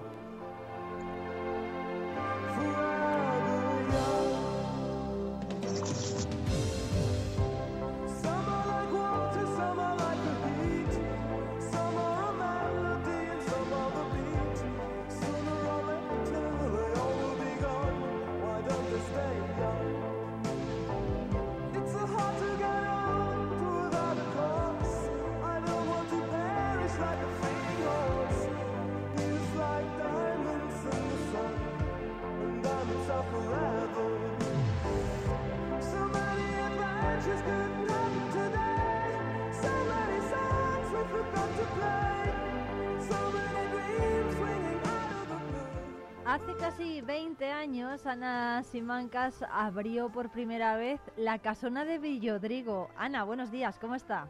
Hola, muy buenos días. Bien, encantada de saludarte. Bueno, muchas gracias. Hoy en nuestra sección de Cerrato por Vacaciones vamos a visitar las dos casonas de Villodrigo, la casona de Villodrigo 1 y la 2 y además vamos a conocer un poco más de cerca cómo es el proyecto de Piraguas que, que, tiene también Ana en marcha. Todo ha sido un poco gracias también a la ayuda de Adri Cerrato Palentino, de ese grupo de acción local que apoya ¿no? las iniciativas empresariales que se quieren poner en marcha en, en la comarca.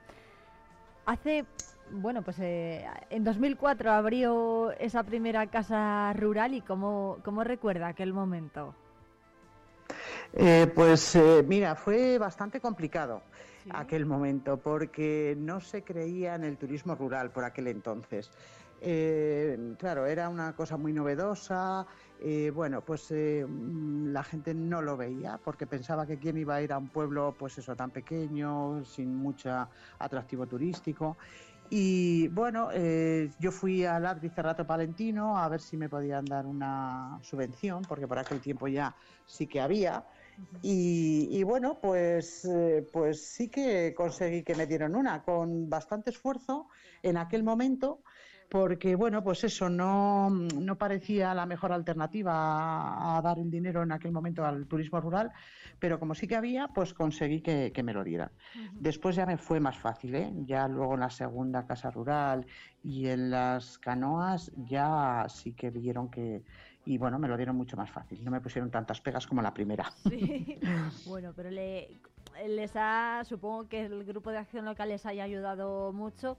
¿En qué, ¿En qué aspectos creen que, su ayuda ha sido más importante? Bueno, pues el Adri Cerrato Valentino me ayudó en, todas las eh, tres iniciativas que tuve.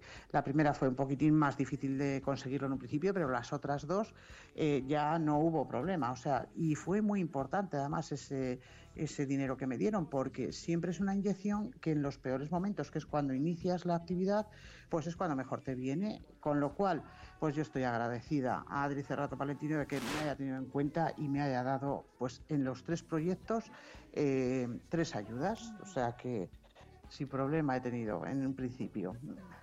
Bueno, ¿cómo era la primera casa rural? Ahora las, entre las dos hay capacidad casi para 40 personas, pero bueno, ¿cómo era la primera y cómo ha sido la segunda? ¿Cómo es la segunda? Pues mira, la primera casa rural comenzó, siendo un centro de turismo rural, entonces en aquel momento existía esa figura. Como era una casa muy grande que tenía eh, pues muchas habitaciones disponibles y bueno mucho espacio, pues me dieron esa calificación centro de turismo rural. Después ha habido una normativa nueva y esa, y esa calificación la quitaron. Entonces ahora se ha quedado como casa rural. Pero sí que es cierto que como era tan grande, me dieron una adenda para conseguir eh, dejar las plazas que teníamos en ella. O sea, ahora mismo la segunda casa rural tiene 15 plazas, pero la primera casa sigue teniendo 22 plazas. Entonces, de ahí que mm, puedan acoger entre las dos gran cantidad de, clientela. La segunda casa rural, como ya le hicimos más tarde, fue con la nueva normativa y bueno, ya cumple pues con, la, con las plazas que ahora mismo es lo que hay. 15 plazas es lo máximo. ¿Cuánta gente, Ana, ha pasado por las dos casonas desde que están abiertas? No te podría decir, eh, no te podría decir, porque sí que es cierto que se ocupan, eh, se ocupan muy bien. Los fines de semana casi siempre están ocupadas las dos. Imagínate ya, la, casona 1 llevo mm, casi 20 años, eh, pues calcula 54 fines de semana por 20 personas cada, cada fin de semana que vienen eh, es una cantidad considerable de gente. Y en la casa 2 llevamos ya 10 años también, aunque son 15, pero multiplica cada fin de semana eh, por 15 plazas. Sí, sí, no he hecho la cuenta exactamente, ¿eh? pero sí que ha pasado gente, sí. Igual alrededor de mil personas al año sí que me pasan por las casas, o sea que sí, las canoas, las casas, sí que viene Villodrigo, o sea, sí que viene gente a ver Villodrigo, sí. Eh, no he hecho el cálculo exacto, pero creo que, andamos en una buena cifra. Bueno, qué bien. ¿De, de dónde viene esa gente? Pues eh, mira, yo te puedo decir que casi el 50% serán madrileños, mm, más o menos. ¿eh? Igual hay temporadas que te vienen un poco menos y otras temporadas que no sé por qué, pues mm, vienen un poco más. Y ya el resto es de Castilla y León, también viene bastante de- del País Vasco y Cantabria. Y, y, bueno, ya lo demás es esporádico, ¿sabes? También te vienen alguno que es internacional, ingleses y demás, que te vienen en el grupo. Eh, yo que sé, hay familiares que tienen, o sea, hay, hay grupos que tienen familiares en Canarias, pues te vienen de Canarias también.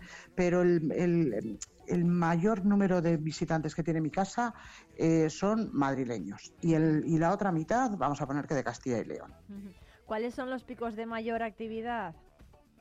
O bueno, de, de mayor Eh, afluencia de visitantes.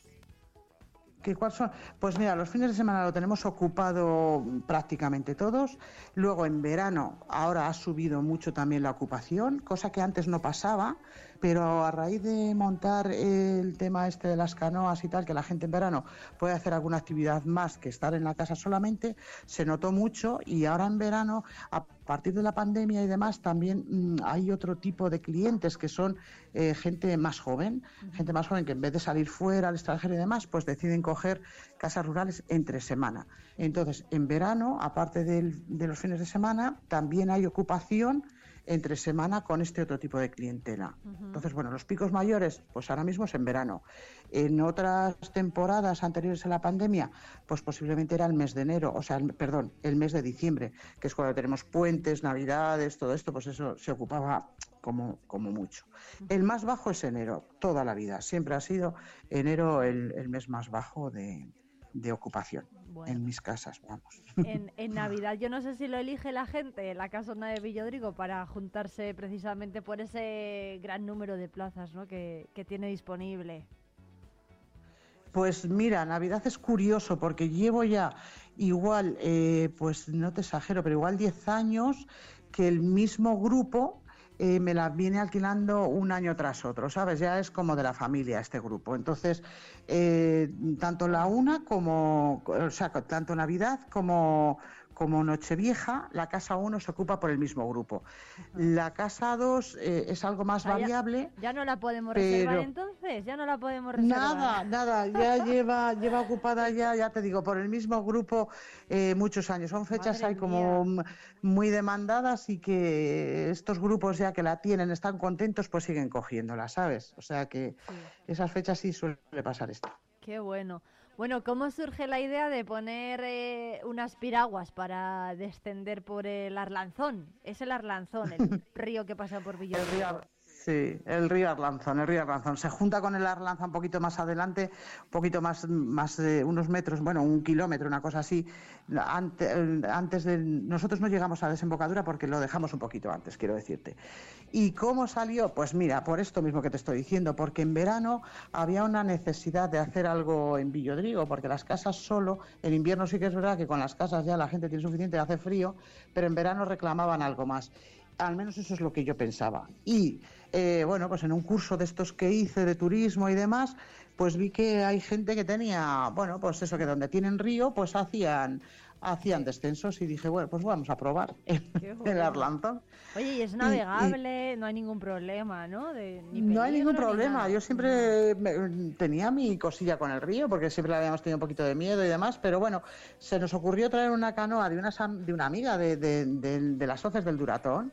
Me dijo, pues llévate una canoa, si se puede, se puede, y si no, pues no tendrías nada que hacer. Pero, eh, oye, el día que, que probaron, pues mi marido, mi hija, que fueron los intrépidos ahí, que se metieron en el río a, indagar de cómo estaba aquello, y bueno, salieron contentísimos, era súper divertido y un recorrido muy chulo y bueno, pues a partir de ahí compramos unas cuantas canoas, bueno, al principio no muchas porque no pensábamos que la actividad, bueno, yo decía, bueno, pues con que alguno de la casa rural se quiera montar, vale. Y poco a poco hemos ido aumentando el número de canoas considerablemente. Ya no tiene nada que ver con lo que hicimos el primer año. Entonces, pues ¿Cuántas canoas tienen? pues ahora mismo podemos cubrir casi casi para 100 personas. En la misma bajada pueden bajar 100 personas. Y al principio cuando empezamos pues eran 10. O sea, mm, trajimos cinco canoas para 10 personas y ahora ya tenemos pues 50 canoas, o sea que hay diferencia. Des- desde luego que sí, vamos. Eh, por cierto, que la época mejor para hacer el descenso es verano, supongo. Sí, claro, claro. Tiene que ser cuando el tiempo haga bueno, acompañe. Es, es una actividad básicamente, pues eso, finales de junio cuando empiezan las vacaciones, eh, julio, agosto y septiembre, pues hasta que el tiempo permite. Este año septiembre se ha alargado mucho porque nos ha hecho muy bueno y en junio, por ejemplo, como nos llovió mucho, pues no, no, no bajamos por el río. Es todo dependiendo de, de- de la climatología. Eh, necesitamos que nos haga buen tiempo, que apetece estar en el agua, para bañarse, para refrescarse, para pasar un día divertido en el río. Si llueve no lo aconsejamos porque, bueno, pues sobre todo si hay niños, eh, pues aunque estés en el agua, pero llover es molesto. Entonces, mm, siempre hacemos que el día sea propicio, ¿sabes? Eh, y es una cosa muy bonita y muy agradable cuando el tiempo eh, pues acompaña. Y esos son los meses en los que trabajamos. Ana, comenta entonces que la mejor época del año para hacerlo es cuando hace buen tiempo. ¿Cómo es el descenso? ¿Qué longitud tiene? Y no sé si en invierno, pues por ejemplo, pues a lo mejor sí que pueda ser más peligroso porque haya más maleza, ¿no? Más suciedad, no esté el, río en las mejores condiciones. Eh, sí, claro, en- ya te digo, lo hacemos solamente en verano porque en invierno como llueve el río se puede, puede subir bastante de caudal y bueno, no es conveniente correr ningún riesgo. El recorrido que hacemos son 8 kilómetros. Salimos, salimos desde Villodrigo, desde la playita que hay en el río en Villodrigo, y en, un término de Palenzuela, que también hay otra, otra campa en la que podemos pues, ir con, con- con- los, eh, con los vehículos para recoger las canoas y, a los clientes y demás. Allí, eh, cuando eh, pasa el puente del río Arlanzón en la carretera de Palenzuela, allí se para. Son 8 kilómetros de distancia. Lo que hacemos, vamos a por los clientes y ya les volvemos a subir otra vez a, a Villodrigo en cuanto hacen la actividad. También es cierto que le- te- tengo que deciros que, que les damos un pequeño pisco labis que les gusta, ¿eh? la cervecita y unas patatitas y tal. Me lo agradecen cuando llegan después del esfuerzo y ahí se pasan un ratillo luego disfrutando y comentando la aventura, que- comiéndose. Es que cuesta, ¿eh? Cuesta. Hace, haces brazo, hace uno brazo Sí, haciendo sí. piragüismo. Bueno, Sí, sí, sí. Ana, es no- así, es así. no sé si han tenido que contratar a gente para que les echen una mano en las casas rurales y también en el negocio de las piraguas. Pues mira, esto es una empresa familiar. Entonces, eh, como bien te he dicho antes, fue mi marido y mi hija las que los que iniciaron ahí en eso el recorrido y demás. Y solemos, bueno, lo hacemos entre nosotros, somos cuatro personas y so- suelen venir a ayudarnos eh, eh, en prácticas. O sea, estos los chavales que hacen el curso de monitor eh, y tienen que realizar las prácticas, eh, pues vienen, eligen esta, est- estas clases, bueno, clases, vienen a ayudarnos un poco, ven y nos ayudan y hacemos, bueno, pues en total somos seis personas mm, atendiendo, atendiendo las, las canoas, ¿sabes? Bueno, pues eh, oye, está muy bien. No sé si el hecho de haber sido pioneros ha hecho que más empresas o pequeños emprendedores hayan querido también poner negocios de este, ti- de este tipo en Villodrigo, casas rurales, algún alojamiento más o restaurante. Pues sí, después ya de, esta aventura, ahora hay unas cuantas casas rurales alrededor. No en el mismo pueblo, pero en los pueblos de alrededores sí que se han abierto varios, varios negocios. Sí, y además es muy beneficioso, porque cuantas más casas rurales hay, más clientela viene a la zona. Y a lo mejor la mía en un momento dado está, está libre y la de al lado está ocupada, pues mira qué bien que me puede mandar los clientes o, o al contrario, ¿sabes? O sea, es una ventaja, ¿eh? En las canoas todavía no se ha decidido nadie, pero espero que poco a poco pues haya gente ya que empiece a ver que la actividad no es tan complicado hacerlo y que se, y que, que se pueden animar a montar empresas. Claro que, claro que sí. Bueno, pues eh, Ana Simancas ¿eh? es la responsable de la casona de Villodrigo y de su negocio de piragüismo a orillas del Arlanzón. Muchísimas gracias por llevarnos hoy hasta su pueblo en Cerrato por Vacaciones, la, la sección que tenemos con este grupo de acción local de la provincia de Palencia. Muchas gracias. Gracias a vosotros por la difusión. Encantada de haberos respondido.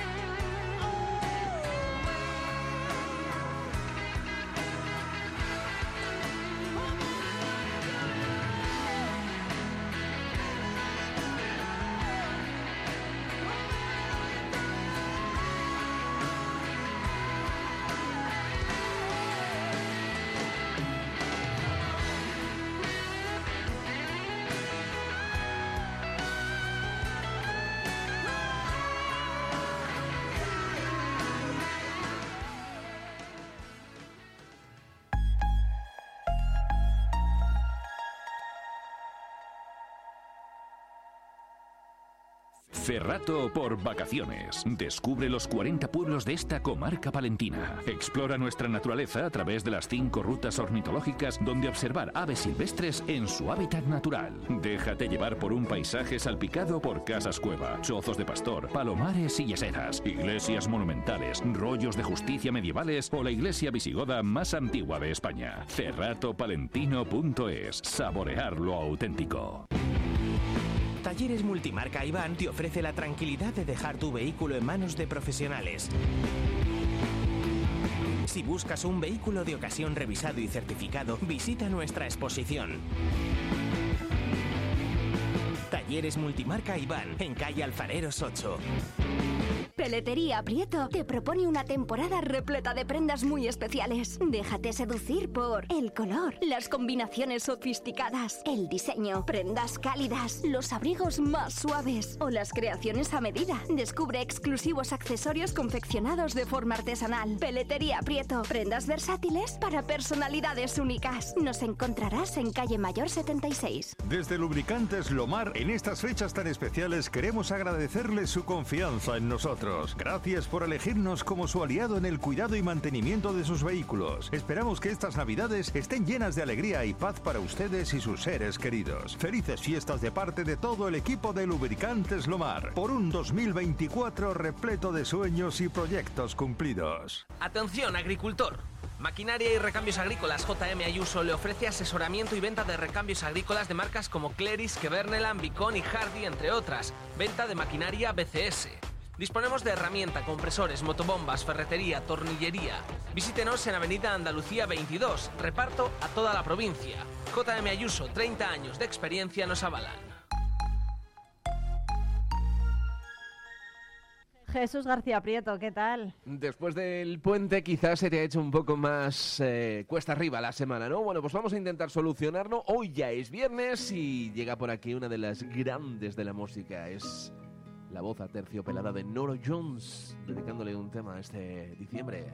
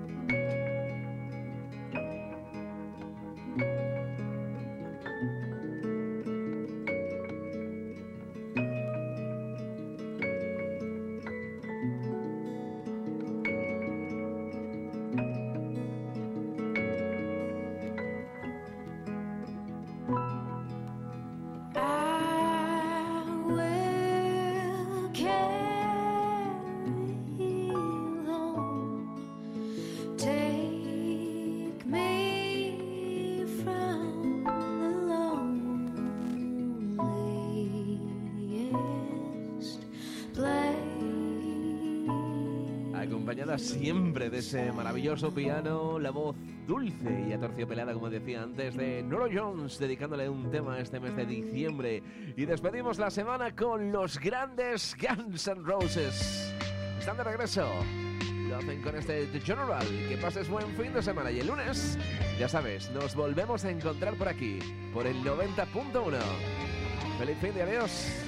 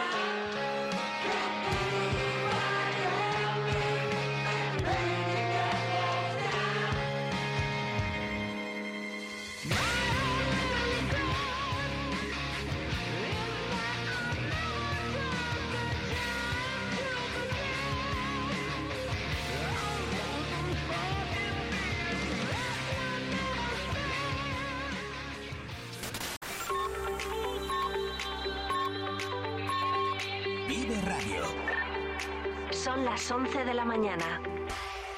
Palencia 90.1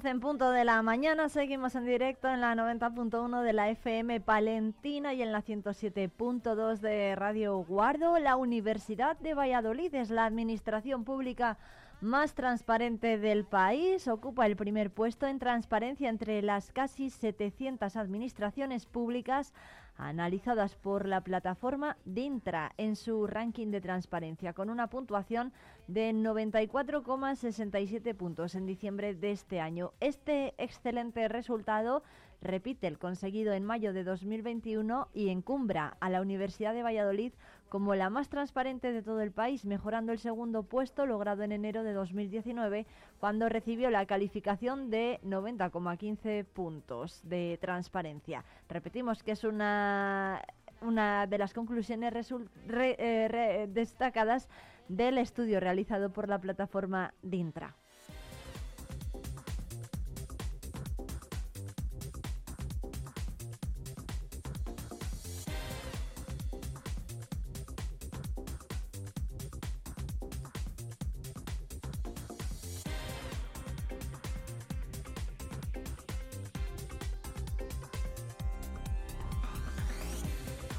Más asuntos en media hora. La alcaldesa de la capital, Miriam Andrés, y la concejala de Impulso Económico, Judith Castro, van a asistir a la cata de productos y de elaboraciones realizadas por los estudiantes de cocina del Instituto Virgen de la Calle. Lo van a hacer en la Plaza de Abastos y es una de las actividades que se van a desarrollar con motivo del 125 aniversario del espacio de la construcción del espacio. A las doce y media la alcaldesa y la concejala de tráfico, Reyes Bodero, van a participar en una reunión con el subdelegado del gobierno, Ángel Miguel, para coordinar todos los aspectos relacionados con la seguridad en Navidad.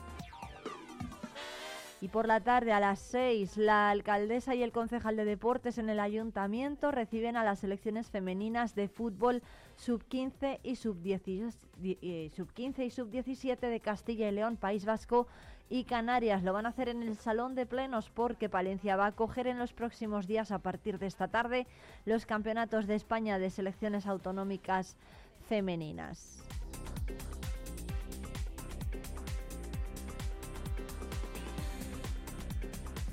En el caso de, por ejemplo, la selección de Castilla y León, sub-15 se mide a la del País Vasco, está a partir de las eh, diez y media, un encuentro que ya ha comenzado y a las doce y media es el turno de la selección española, de la selección sub-17 a las doce y media del País Vasco y de Castilla y León. Mañana, 16 de diciembre, la selección sub-15 de Canarias y la de País Vasco se miden a las diez y media y la sub-17 juega a las doce y media, Islas Canarias frente a País Vasco.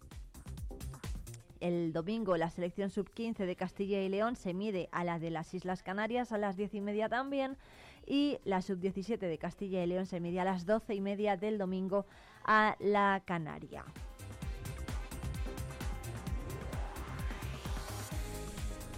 De esta forma, Palencia se convierte en sede del Grupo E bajo la organización de la Real Federación de Castilla y León de Fútbol y acoge a 150 deportistas cuyo protagonismo también va a estar fuera de los terrenos de juego con diversos actos sociales durante los días de concentración de este Campeonato de España.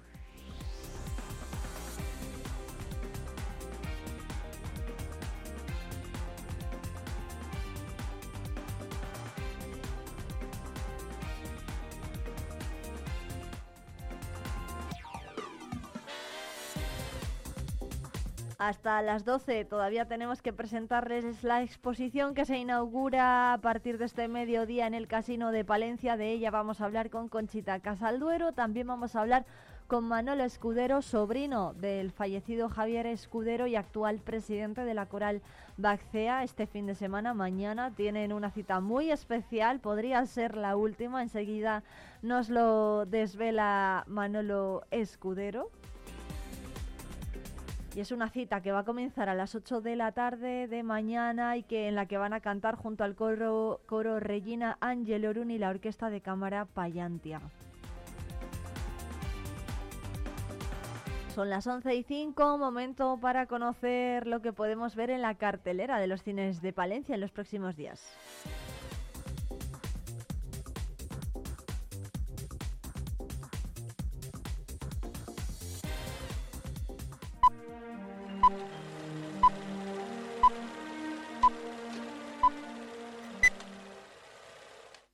Pues desde Cine Ortega les vamos a acercar, como siempre, los estrenos que llegan a nuestras carteleras, porque además tenemos la Navidad ahí, ya a la vuelta de la esquina, la estamos acariciando, época muy propicia para ir al cine, donde además mucha gente tiene precisamente tiempo, especialmente los peques, ¿no? por el tema del cole y las vacaciones, para ir, y claro, hay que, hay que renovar cartelera que ya, viene, ya venía cargadita. ¿eh?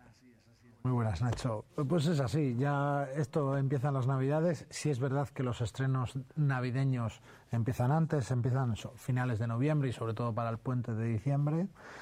Pero ¿qué pasa? Que en el puente de diciembre también la afluencia ha sido masiva y entonces las películas hay que, hay que renovar cartelera, como bien dices. Entonces, bueno, hay bastantes estrenos, tanto esta semana como la que viene, y, y con muy buenas propuestas que, que ahora explicamos. Vamos a dar buena cuenta de ellas. Vamos a comenzar, de hecho, esta semana por una película de la que creo que nos podemos sentir orgullosos, aunque no tengamos nada que ver, pero creo que siempre gusta. Cuando llegan los americanos y, y fichan, eh, vamos a decirlo así, una película, una historia que parte de este país, ¿no? que sale de España y que dices, ah, mira qué bien, los americanos les ha gustado, ¿no? Eh, dicen, Han visto eh, eh, Abre los ojos, eh, Abre los ojos, era verdad, cuando hicieron después Vanilla Sky. Tom Cruise, ¿no? Efectivamente, dices, bueno, pues nos quedamos con Abre los ojos. Sí, vale, de acuerdo. Pero bueno, pues en este caso, de campeones, ha venido Champions. Seguramente nos quedemos con campeones. Bueno, el tiempo lo dirá cuando veamos Champions y comparemos a Woody Harrelson, ¿no? Por ejemplo, en el papel protagonista, podremos ver, pero claro, llegan con ese aura también de Hollywood y en este caso ambientado pues, en la NBA y como que apetece mucho verla. Por supuesto, bueno, campeones, tanto la primera parte como la segunda, sobre todo la primera fue un exitazo. Y, y bueno, lo que dice es que no suele ocurrir, o sea, siempre copiamos nosotros películas americanas, ¿no? Pero por esta, por esta vez los americanos nos han copiado una película o han comprado una película para, más que copiarla, para, para explotarla allí en Estados Unidos, bueno, y a nivel mundial, como por eso llega también a España. Quien haya visto campeones va en esa misma línea con pequeños matices y Claro, si es verdad que va- español y el inglés, o el es, americano, es no un es poco diferente, pero bueno, por decirlo, los mismos chicos que protagonizaron Campeones en España son los que han doblado eh, Champions, esta, este remake, ¿no? Es, espa- eh, americano, perdón.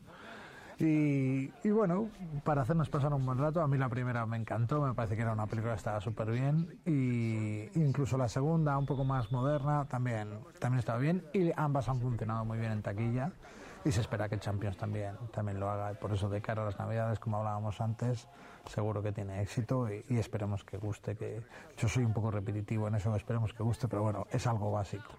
A, mí, por ejemplo, que me gusta Woody Harrelson y, y- y- sé que a otra gente, entonces, mm, es verdad que Javier Gutiérrez lo hacía muy bien, eh, un papelón, bueno, como, como siempre, iba a decir casi siempre, bueno, como siempre. Eh, Woody Harrelson puede ser eh, un, vamos a decirlo así, una interpretación más fresca, más, más tirando además a- al humor, eh, y sobre todo que la firme Bobby Farrelly, que eh, los hermanos Farrelly, que viene a hacer pues, todas esas películas, Dos tontos muy tontos, ¿no? Algo pasa con Mary en los años do- en- sobre el 2000, bueno, a tope de todas las películas que se hacían comedias las hacía las Sí, hacían ellos los hermanos. Y claro, eh, pues es como sumar al toque Fesser el toque Farrelly. Entonces, pues eh, seguro que, que nos lleva por otros derroteros humorísticos, pero que también merece la pena ver. Están a una victoria de clasificarse para la final regional. No sé si sois valientes o estáis zumbados, ¡Dame un abrazo, entrenador! pero esta es vuestra oportunidad de ser campeones.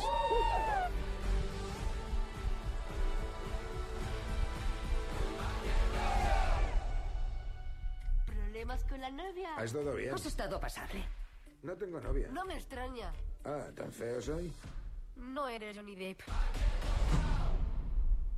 Y cambiamos el tono con la siguiente película porque es una película eh, titulada Golda, es un biopic, ¿no? que se suele decir una, una película biográfica eh, de la primera ministra israelí que estaba al frente de, Israel, que gobernaba Israel en el 67, cuando hubo esa ofensiva, esa...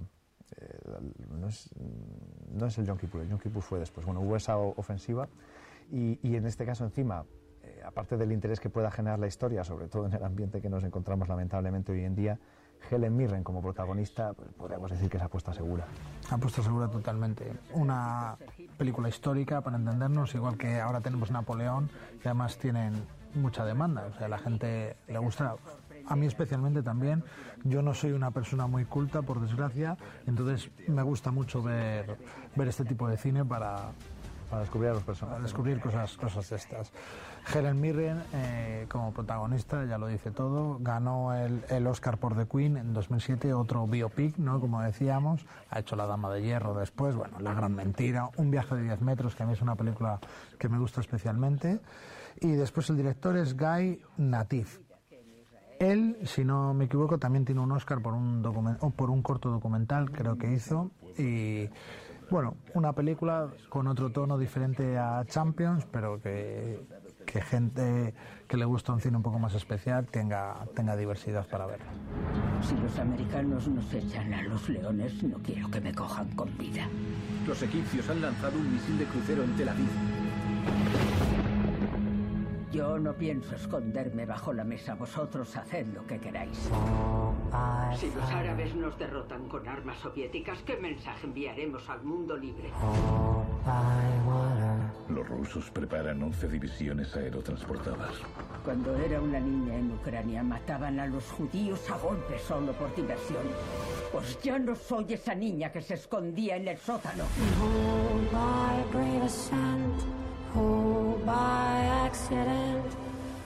¿Sabe cuántas personas murieron? Me llevaré a la tumba. El dolor por todos esos chicos. Seguiremos luchando para garantizar la vida y la paz.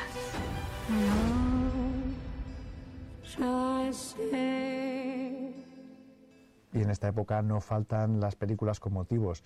Navideños por un lado y religiosos por otro. Eh, en Navidad siempre, por ejemplo, eh, retransmiten, retransmiten o ponen ¿no?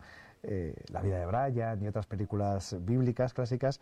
En este caso, Camino a Belén es la historia de siempre, por así decirlo, pero con otro ritmo, ¿no? Podríamos decir. Con otro ritmo musical que, por cierto, creo que tiene muy buena pinta. Ya veremos cómo es el, el producto final, si nos llena o no nos llena. Pero lo que hace es eso, es la historia que, por supuesto, todos conocemos, ¿no? De María, de José, de Jesús, de Herodes, incluso que, que bien interpreta Antonio Banderas. Esa historia en tono musical y ahora lo estaréis viendo en el tráiler, tiene muy, muy buena pinta por supuesto se estrena, se estrena en esta época y, y además nos están diciendo que con unas muy buenas perspectivas. Ya veremos a ver después la gente qué opina sobre ella, pero, pero viene, viene fuerte. Dirección Adam Anders y después actores Fiona Palomo, Milo Manheim, Antonio Banderas, como hemos dicho. Y, y ya te digo que un musical, tenemos ahora en las carteleras Wonka que está funcionando súper bien, también musical. El tema de los musicales tiene mucho tirón. Normalmente, además, en, en Navidad siempre hay musicales importantes. El año pasado creo que fue West Side Story, no sé si fue el año pasado o hace dos, que a mí me encantó. Eh, a mí yo creo que las películas musicales me gustan especialmente. ¿eh? Lo tengo, yo creo que es por la rama también teatral que tenemos, ¿no? De, de espectáculos que nos llama mucho la atención, tanto La Bella y la Bestia en, anta- en antaño, Moulin Rouge, que es una de mis películas favoritas. Quien no haya visto el musical que lo vea, lo que pasa que es verdad que todavía en España no lo hay, pero es increíble. Y entonces, bueno, a mí especialmente me gustan y, y yo creo que hay muchos adeptos a este género que, que seguro que hacen las delicias ahora de cara a las Navidades. Todos quieren mi corona. Encuentra a la madre.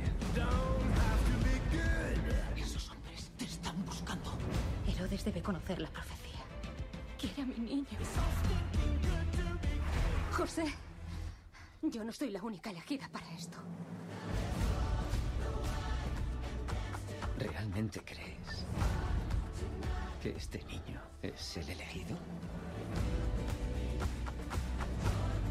¿Cómo se llama? Jesús.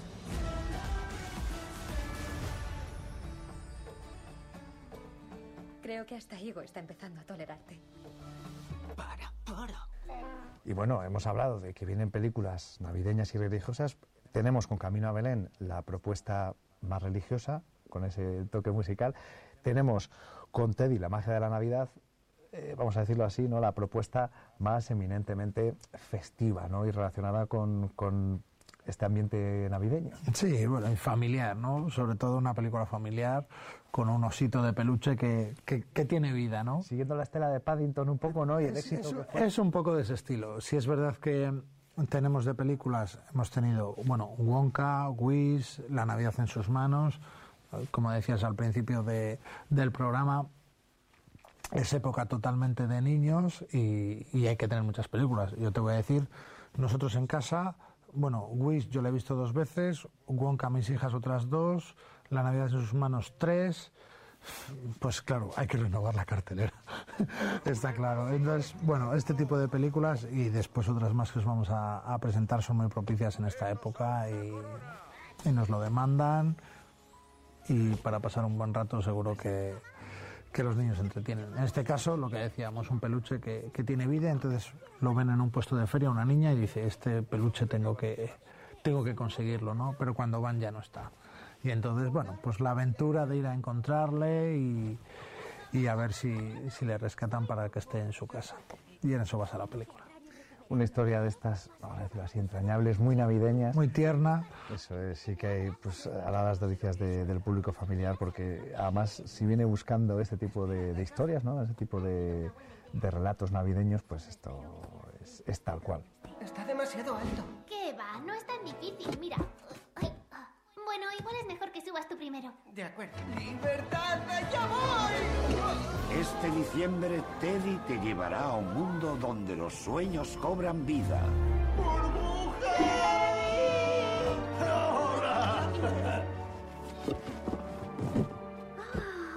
Teddy, la magia de la Navidad. ¿Esto que hacemos es un abrazo? Sí, es un abrazo. Y vienen unas cuantas películas, pero ya saben que hay mucho más en el Ortega, propuestas eh, que van sobre todo quizás encaminado a lo musical. Eso sí, teníamos eh, el concierto de Mocedades y los Panchos, pero se ha pospuesto a febrero, al viernes 25 de febrero, si no me equivoco. Y hablando de 25, 25 de diciembre, Ballet de Kiev con Cascanueces, ya un clásico de nuestra programación y además casi casi se va a instaurar, ¿no? Que siempre el día de Navidades en Palencia tendremos el Ballet de Cascanueces. Y después, el 4 de enero, jueves, si no me equivoco, Los Tres Cerditos. Esta compañía gallega que, que ya ha venido varias veces, pero que todo el mundo nos dice que, que es de lo mejor que ha pasado por Ortega en espectáculos infantiles, pues estará estas navidades aquí con nosotros. Y después en enero, Jandro, eh, bueno, hay, hay muchísimos espectáculos en, en enero para que Papá Noel y los Reyes Magos, si quieren, puedan buscar aquí alguna sorpresa. Desde aquí les lanzamos la idea, la propuesta. En la página web de Teatro Ortega van a encontrar todas esas propuestas que esperemos que, que vuelvan a ser un éxito y que vuelvan a traer mucha gente hasta aquí, como esperemos que lo haga también las propias películas. Javi, muchas gracias. Muy como bien. siempre. Muchas gracias, Nacho.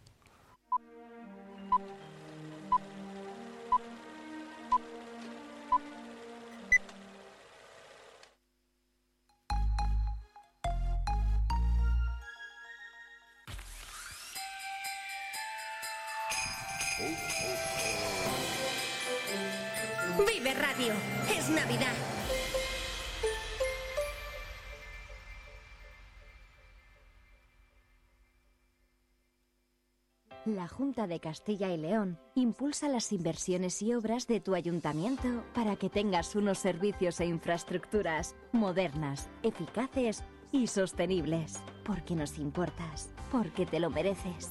En tu pueblo o en tu ciudad, aquí invierte Junta de Castilla y León. Volver a estrenar un abrigo de piel totalmente transformado con un nuevo diseño de tendencia es posible con Peletería Prieto. Las manos expertas de nuestro peletero darán vida al abrigo que tienes en el armario. Dale una oportunidad al chaquetón de tu madre o el abrigo que con tanto cariño te dio tu tía. También es posible darle una segunda vida como complemento del hogar. Disfruta del confort de una manta o el encanto de unos cojines. Pide tu presupuesto. Peletería Prieto, en calle Mayor 76. En la Avenida Santander y Eras del Bosque encontrarás todo lo que necesitas. Belén Ruiz Estilista. Tu estilo, nuestra pasión. En Avenida Santander 1. Adaix, tu hogar en Palencia. Te esperamos en calle Eras del Bosque 1. Horno del Duero. El aroma del café y el sabor del pan. La combinación perfecta en Avenida Santander 23. Ven y descubre la Avenida Santander y Eras del Bosque. Hornillos de Cerrato, un tesoro escondido en el corazón de Palencia. Descubre su encanto rural, su historia fascinante y su gente acogedora. Ven y vive la experiencia única de Hornillos de Cerrato. Vive Palencia con Irene Rodríguez.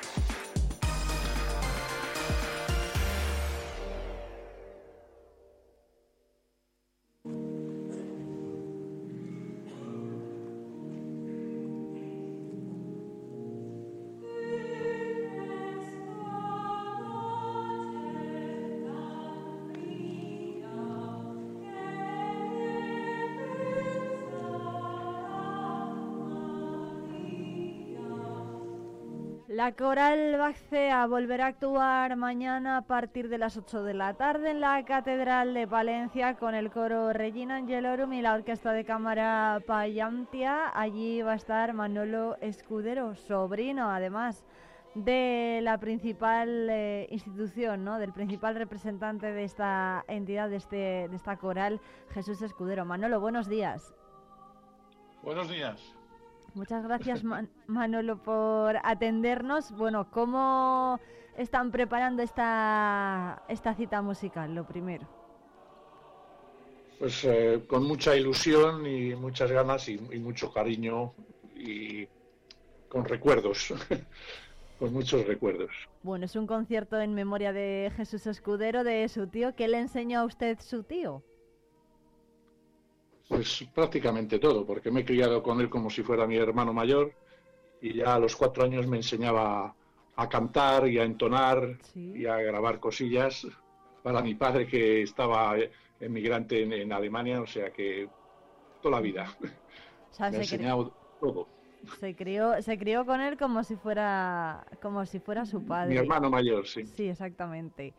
Bueno, ¿qué, mm, ¿qué representó Jesús Escudero para la coral Baxea? ¿Cuántos integrantes hay ahora en la coral? Ahora estaremos como unos 45 integrantes, eh, pues eh, y lo que ha representado Jesús para la Coral Baxea, pues es todo, porque él es el iniciador de todo el proyecto, es el que ha tirado de todo ello durante estos 48 años adelante. Y ya digo, ese es el primero que se le ocurrió juntar a dife- diferentes coros que él ya dirigía en, en su momento, en Filipenses, en, el- en la Junior, que era el conciliario provincial del movimiento Junior, eh, y, y de la parroquia de San Antonio, y él juntó a esos eh, tres coros con la intención de hacer algo, y, y desde ahí venimos todo, con toda esta historia. Que van a cantar eh, mañana por la tarde a las 8. Pues eh, hemos seleccionado, puesto que era en memoria de Jesús, eh, queremos también que, que el concierto sea un poco memoria de lo que ha sido estos 48 años bajo su dirección en la Coral Baxea y principalmente está compuesto por obras compuestas por él, las, las obras religiosas, aunque tiene eh, ob- obras populares también, pero mm, al ser en la catedral y van a ser eh, básicamente una selección de sus obras eh, religiosas y combinadas con cinco o seis coros famosos de, las grandes obras que la, que la Coral Baxea ha interpretado en todos estos años. Estará ahí pues el, el famoso Oda a la Alegría de la Novena Sinfonía de Beethoven, el, cloro- el Va- Pensiero, el coro de esclavos de Nabucco, eh, algo de Bach, Jesús Bleibeck, un- algo del Requiem, que ha supuesto tanto para nosotros, y el Mesías. Y, y- y después ya, como digo, pues como 10 obras eh, compuestas por Jesús Escudero. Ujú. ¿Se le puede considerar el último maestro de capilla que ha tenido la Catedral de Palencia? Pues de momento sí, Sí, ¿no? de momento sí. Eh, veremos si, si la institución eh, nombra un nuevo prefecto de música, que es como ahora lo denominaban, pero de momento no hay nadie nombrado, sí, así que sería él el último hasta ahora. Bueno. Manolo, hay una pregunta que nos estamos haciendo todos. ¿Va a ser el último concierto de la Coral Baxia en Palencia? Bueno, no queremos llamar mucho la atención sobre el particular. Estamos muy, muy centrados y muy concentrados en, en que el concierto reciba toda la atención necesaria, puesto que es el y, y darle el protagonismo que se merece a, a Jesús Escudero, a nuestro director, eh, con estas obras. Y no queremos mm, darle mucho pábulo al asunto. Estamos, eh, digamos, mm, valorando diferentes aspectos. Eh, la cosa está un poco difícil porque era, como podéis comprobar, eh, un, proyecto bastante personal que hemos llevado entre él y, todos los componentes de, la coral. Y entonces eh, lo estamos valorando, y, pero no queremos llamar la atención sobre eso ahora de momento. Queremos centrarnos en el concierto. ¿Pero va a continuar la actividad de la Coral? Después de este concierto. Es lo que te digo que, que estamos valorando y que se verá. Bueno. En cualquier caso, bueno, ¿por dónde cree que pasa el futuro de, de quiénes o de qué entidades o de qué administraciones necesita ayuda la Coral Baxea para que se garantice su actividad? No, ne- necesita de, de ver eh, gente dispuesta a seguir con el proyecto, Sí. eh, que ahora, como es tan personal todo, pues eh, cada uno tiene sus propias vi- visiones de, de- de cómo debe ser un, un proyecto de esta categoría. Entonces eh, pasa por todo eso. En- eh, con respecto a, a los apoyos necesarios de instituciones, no podemos quejarnos hasta ahora. Supongo que no, no habría problema en ese sentido pero son otros eh, otros aspectos a valorar, los que hay que valorar. Bueno, en cualquier caso tenemos una cita ¿eh? para no perdernos este concierto tan especial con el que la Coral sí que va a cerrar el año, porque de aquí a final de año no sé si tienen bueno, alguna actividad más eh, dentro del programa navideño Sí, que tienen. eh, este, eh, sí, que no queremos perder la tradición. Llevamos 48 años yendo el día de Navidad, el, el día 25, a cantar cuatro o cinco villancicos con, con Palencia en la, en la Plaza Mayor y eso lo vamos a mantener también, sí. Eh, veremos a ver. eh, Normalmente vienen hasta escoralistas que andan por ahí diseminados por Palencia y aprovechamos ese momento para saludarnos y, y seguirnos un poco la pista. Hay mucha gente, mucho palentino que conoce de la tradición y, y va allí a las 8 de la tarde todos los años a, a cantar villancicos con nosotros. Digamos que esa sí que sería la última del año. Bueno, en la Catedral de Palencia sí va a ser la última del año. La actuación de Creo mañana. que sí. Creo que sí. el- la catedral no tienen prevista eh, más actuaciones o más eh, conciertos. sí. Bueno, pues Manolo Escudero, ¿eh? Eh, representante en este caso de la Coral Baxea, sobrino de Javier Escudero, presidente de esta entidad.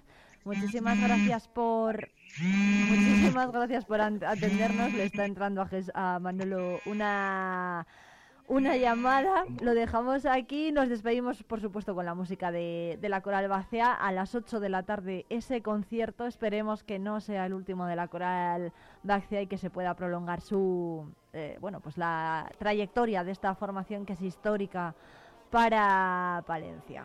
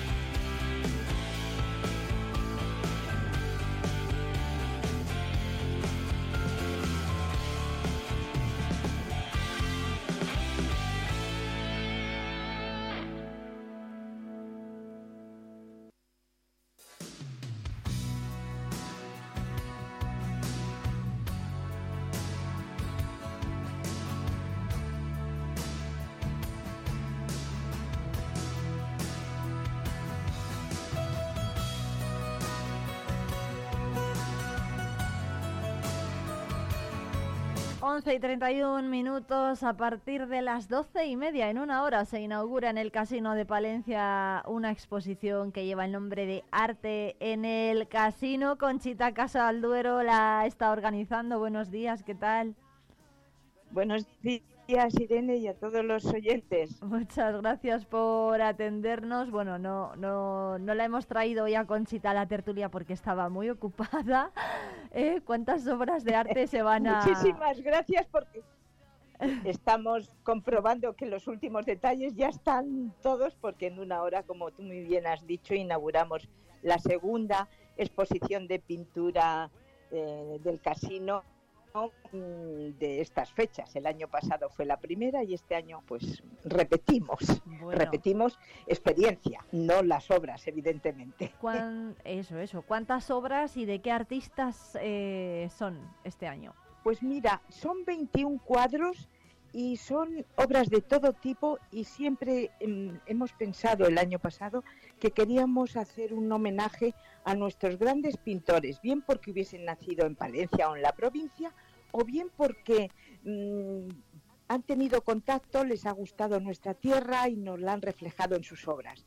Y entonces tenemos unos, eh, una pintura muy variada, unos pintores también mm, distintos, tanto hombres como mujeres, con una- un tipo de pintura este año, yo diría, muy colorista. Y además con una variedad temática que a la gente yo creo que le va a gustar.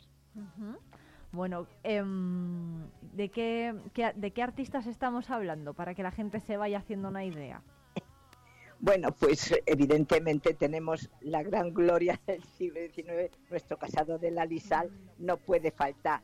Eh, también de los mozos, eh, la verdad Capel, que yo creo que es un pintor muy popular, muy conocido ahora, a Dios gracias, con una producción artística de hace mucho tiempo, pero que sigue en primera línea.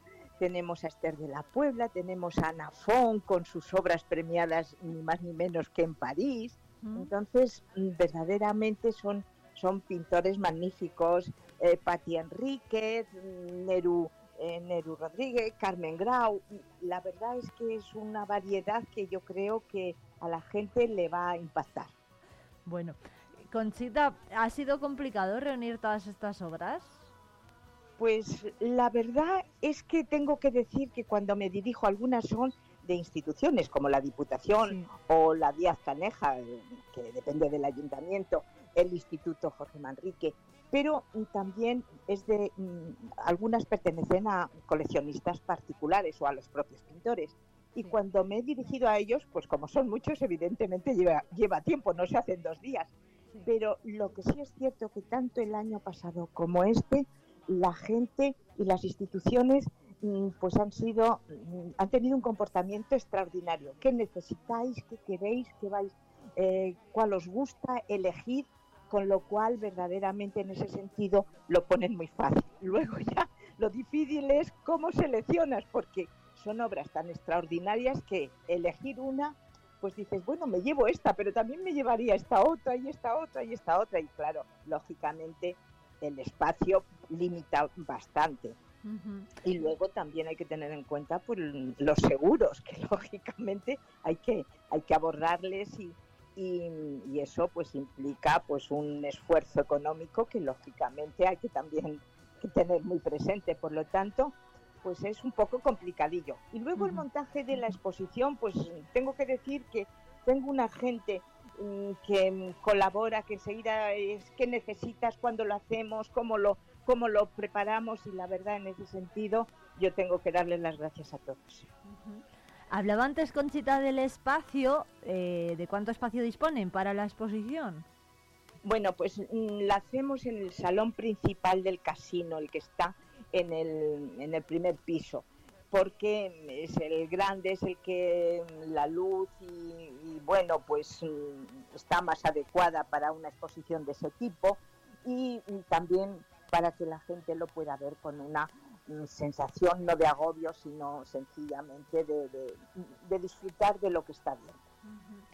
Bueno, ¿cómo busca? Hablamos antes de que muchas de las obras son de instituciones, eh, son préstamos a lo mejor o, o donaciones. Sí, sí, sí. Eh, es- No, son préstamos, son todos son préstamos. Luego, cuando acaba la exposición, se lo les devolvemos devuelve. todo a sus dueños. Bueno, ¿por qué han elegido, por ejemplo, de Capel una obra y no otra? O sea, ¿cuál ha sido un poco el criterio o, o, los Bueno, pues- requisitos del casino para coger las, Bueno, para pues, escoger las obras? Nosotros nos dirigimos a Capel y a su, a su, mm, a su mujer Miriam también López y decimos, bueno, oye, mm, dejarnos un par de, par de cuadros. ¿Cuál? Mira, eh, estamos en Navidad. Eh, por otro lado, mm, estos van a ser los mm, el resto de los de los exposi- eh, de los expositores. Y entonces em, procuramos pues mm, equilibrar un poco las formas. Y sobre todo pues muchas veces la idea que en ese momento pues mira ahora me va bien que expongáis este también lo tenemos en cuenta y la verdad que es un- una cosa que, que negociamos. La palabra sí. es un poco fuerte en, en ese sentido pues la opinión de los propios eh, concesionarios o, o los propios eh, pintores, autores, pues también la tenemos en cuenta para equilibrar y que sea lo más acorde posible.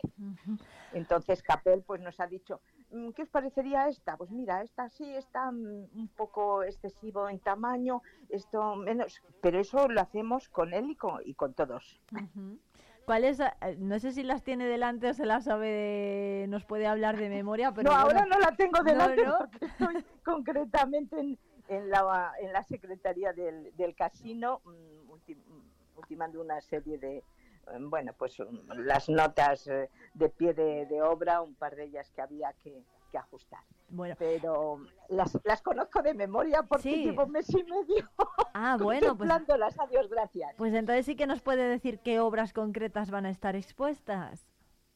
Sí, por supuesto, Sí, ya digo, hay, hay, por ejemplo, un retrato de Casado de la Ay, qué pena que hemos perdido a Conchita Casado. antes, pues, pues un lince, hay un, un, un cuadrito precioso de unos gatos, hay un, un cuadro de Nuestra Señora también muy, muy bonito, de Anafón pues hay un nacimiento, hay un retrato de una joven, es un cuadro impresionista excelente, otro del Jardín Botánico de Madrid, de, por ejemplo, de Esther de la Puebla, pues tenemos unas magníficas vistas de la Plaza Mayor y de Puentecillas.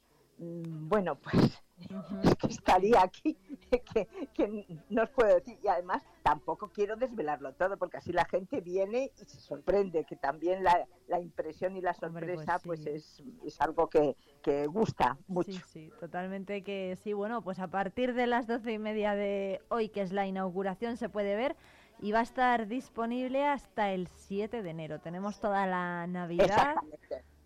Todos estos días que nos reunimos y muchos días de fiesta y días que, que a lo mejor pues tenemos menos trabajo y disponemos de unas horas de ocio y podemos concretamente pues hacer una visitita y nosotros encantados. Espero que les guste. Hombre, por supuesto que desde luego que sí, ¿no? Yo creo que los, los valentinos además... Admito, admito todas las opiniones, porque eso verdaderamente es muy interesante. Las buenas porque te agradan, evidentemente, has, has hecho un esfuerzo y has dicho, mira qué bien, eh, ha merecido la pena. Y cuando no son tan bonitas, pues también te sirven para corregir eh, errores para las próximas. Sí, hombre, las desde luego próximas que sí. Eso es. Bueno, pues eh, Conchita Casalduero desde el Casino de Palencia la, la dejamos ya que termine de preparar esa exposición porque nada, se inaugura en menos de una hora, por allí van a estar las de autoridades. Una hora ya vendrán concretamente la gente, muchos de los pintores que cuyos cuadros están, pues mm, van a asistir evidentemente a la presentación, así que voy a ver si les recibo. Exactamente, bueno, pues váyase, váyase a prepararse. Muchas gracias, Conchita Casalduero. Exposición. Muchas gracias, a Irene, a ti y a todos los eh, oyentes palestinos. Un abrazo fuerte. Un abrazo. in living every day. I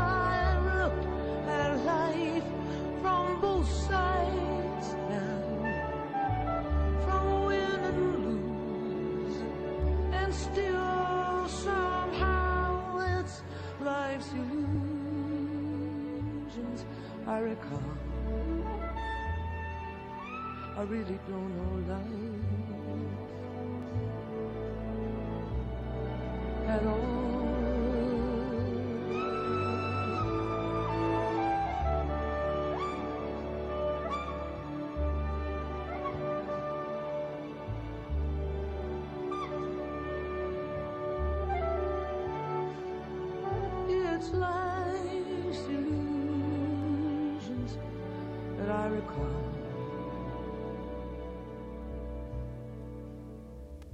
I really don't know life.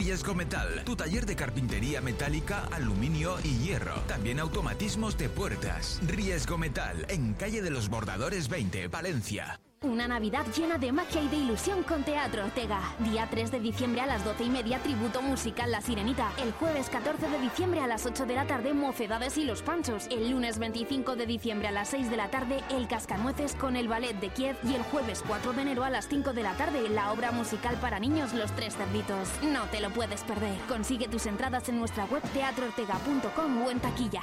Hornillos de Cerrato, un tesoro escondido en el corazón de Palencia. Descubre su encanto rural, su historia fascinante y su gente acogedora. Ven y vive la experiencia única de Hornillos de Cerrato. Descubre el comercio y las empresas de Palencia. Es un consejo de... Bar El Farolillo disfruta de nuestras variadas y deliciosas tapas en el mejor de los ambientes. Calle Doctor García Barón. Destiny Sneakers, tu tienda Retro Vázquez. Acércate y descubre nuestra variedad de modelos y precios. Calle Becerro de Bengoa 13. Cristalería Sotero, la elección perfecta para tus necesidades de vidrio. Avenida Santander 5 y Calle Extremadura 18. Descubre tu comercio. Descubre el comercio y las empresas de Palencia.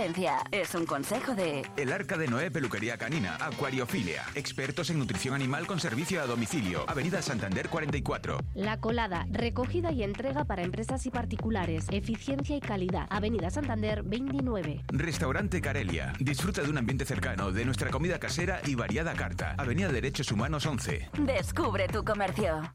La Junta de Castilla y León impulsa las inversiones y obras de tu ayuntamiento para que tengas unos servicios e infraestructuras modernas, eficaces y sostenibles. Porque nos importas, porque te lo mereces. En tu pueblo o en tu ciudad, aquí invierte Junta de Castilla y León. En Vive Radio escuchamos lo que pasa a nuestro alrededor y te lo contamos. Para informarte, para entretenerte, para emocionarte. Con las voces más locales y los protagonistas más cercanos. Vive tu ciudad, tu provincia. Vive su cultura, su música, su actualidad, su deporte, sus gentes. Vive lo tuyo. Vive tu radio. Vive Radio. Palencia 90.1. Vive Palencia con Irene Rodríguez.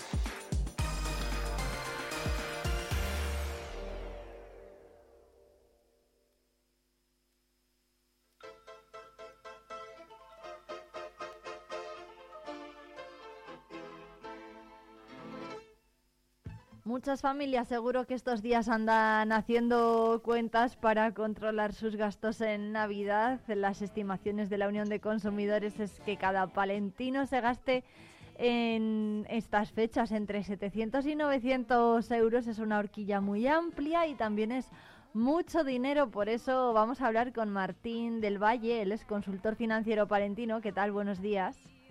Muy buenos días. Bueno, ¿Qué para tal estamos? Pues muy bien, pero también yo creo que algunos oyentes estarán preocupados, ¿no? Sobre cómo llegar a fin de mes en este mes de diciembre y cómo afrontar la cuesta de enero. ¿Cómo podemos controlar nuestro gasto en, en Navidad? Pues sí, sobre todo esa temible cuesta de enero, ¿no? Es decir, que ya no es solo por el frío que, que suele hacer, sino por el frío económico, que el pánico que nos da enero, ¿no? Eso pues es importante también. Bueno, ¿en qué gastamos más los palentinos? Y, y bueno, ¿y cómo podemos eh, reducir a lo mejor, o bueno, comprar, comprar sobre todo de una forma responsable? Bueno, pues eh, comprar, gastar. Eh, sobre todo, mucho son épocas, momentos de disfrutar, de pasar tiempo con los amigos, la familia, y, eso es importante, ¿no? El- el- no podemos dejar a un lado los días que estamos, de pasar buenos ra- ratos, pero también mm, tenemos que tener en cuenta que el disfrutar no debe ir reñido de tener un pequeño control, ¿no? Y para mí una de las mayores recomendaciones es tener un pequeño presupuesto, eh, un pequeño presupuesto que le voy a dedicar a, pues eso, a la compra, a las cenas Navidad, a los amigos, a las familias, a esos regalos que hacen ilusión, ya no solo recibirlos, sino también entregarlos, ¿no? Entonces, ahí es donde te- tenemos que ir un poco con cuidado. ¿Como cuánto, mm, bueno, qué porcentaje de, de gastos tendríamos que asignar a cada cosa? Cenas, regalos, em, viajes.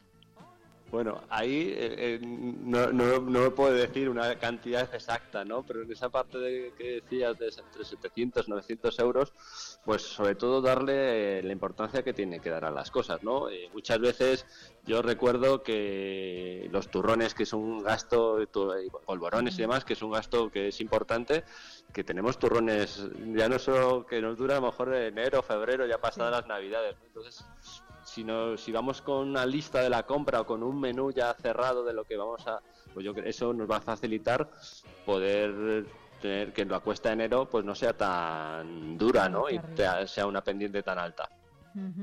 ¿Cuánto, ¿Cuánto calculan los expertos como usted, por ejemplo, ¿no? que son cons- consultores financieros, que se puede llegar a gastar una familia en, en las comidas y, por ejemplo, las cenas de Navidad, solamente en alimentos? Pues a ver, eh, la realidad es que nos gastamos eh, lo que tenemos y lo que no tenemos, ¿no? Porque muchas veces incluso utilizamos esta tarjeta de crédito que parece que no gastamos y luego llega enero y todavía es más empinada esa, esa cuesta de enero, ¿no? Pero lo ideal sería eh, tener pues esa parte del ocio en torno a un 30, eh, no excedernos de ese 30% de esos ingresos que tenemos, ¿no? Incluso pues utilizamos esas, esas pagas extras para tener ese dinero que pero muchas veces también lo podemos eh, utilizar para pagar esos seguros anuales etcétera yo creo que un 30% de los ingresos eh, no estaría mal Claro, sería adecuado Un 30%. Bueno, también hay que tener en cuenta que hay muchos trucos, ¿no? Para, para mm, ahorrar. Las uniones de consumidores pues siempre nos están recomendando que anticipemos las compras antes de que los precios se incrementen, que optemos por congelar carnes o, o pescados, también mariscos. ¿Eso puede ser una solución?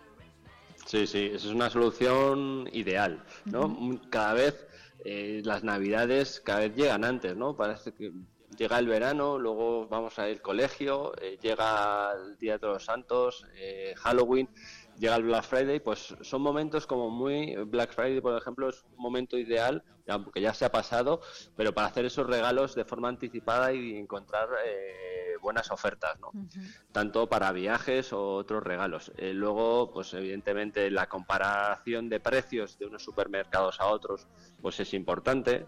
Y luego, pues también es ideal el, el ir congelando, congelando los ciertos alimentos que se puedan hacer para que no vayamos los últimos días, que es cuando, bueno, pues incluso hay un encarecimiento de un 40% de esos productos que más utilizados en Navidad. Entonces, pues eso sería muy acertado. Es un, es un pellizco, ¿eh? Un 40%. Pues, pues eso dicen los estudios. Y claro, todo queremos que sea fresco, el marisco, el, pues bueno, toda la variedad que tenemos, pero ya no solo sin, sin hablar de la inflación que hemos sufrido todo este año, que eso también afecta, que ha subido todas las cosas. Otra opción podría ser eh, elegir comprar productos de segunda mano, por ejemplo, prendas de, de ropa o bueno, utensilios que a lo mejor necesitemos en casa o la gente prefiere al realizar un regalo hacer algo nuevo. Es- eso es algo nuevo, que ¿no? cada vez está más eh, en boca eh, de todos, es decir, eh, ahí ya es algo muy personal, ¿no? El no sé si regalar algo de segunda mano, pero sí que también hay una recomendación que, que yo, bueno, que se- leyendo, eh, que que utensilios o, o cosas que a lo mejor eh, no utiliza como ropa, ¿no? Tenemos mucha ropa, a lo mejor ropa que no usamos en un año, el poder, es una forma de ahorrar también el poder venderla en aplicaciones como, de, de- como que todos conocemos, como Wallapop, Vintage. Pues al final eso va a hacer también que podamos ahorrar y podamos disfrutar, ¿no? De, ese, de estos tiempos para familia, amigos, etcétera. Bueno, desde luego que sí, además son eh, bueno, modos de, consumo que también se están adoptando cada vez más. Hay otro aspecto que también preocupa mucho en las familias, que es la compra de dispositivos electrónicos o el regalar, ¿no? Dispositivos electrónicos, tabletas, eh, videoconsolas, sobre todo a los más pequeños o pedírselo a los reyes. Eh, aquí que tenemos que tener en cuenta cuánto nos podemos o nos debemos gastar en un dispositivo electrónico para un niño, por ejemplo, en una videoconsola. Bueno, ahí depende de la familia, ¿no? Depende de lo insistente que sea el niño, ¿no?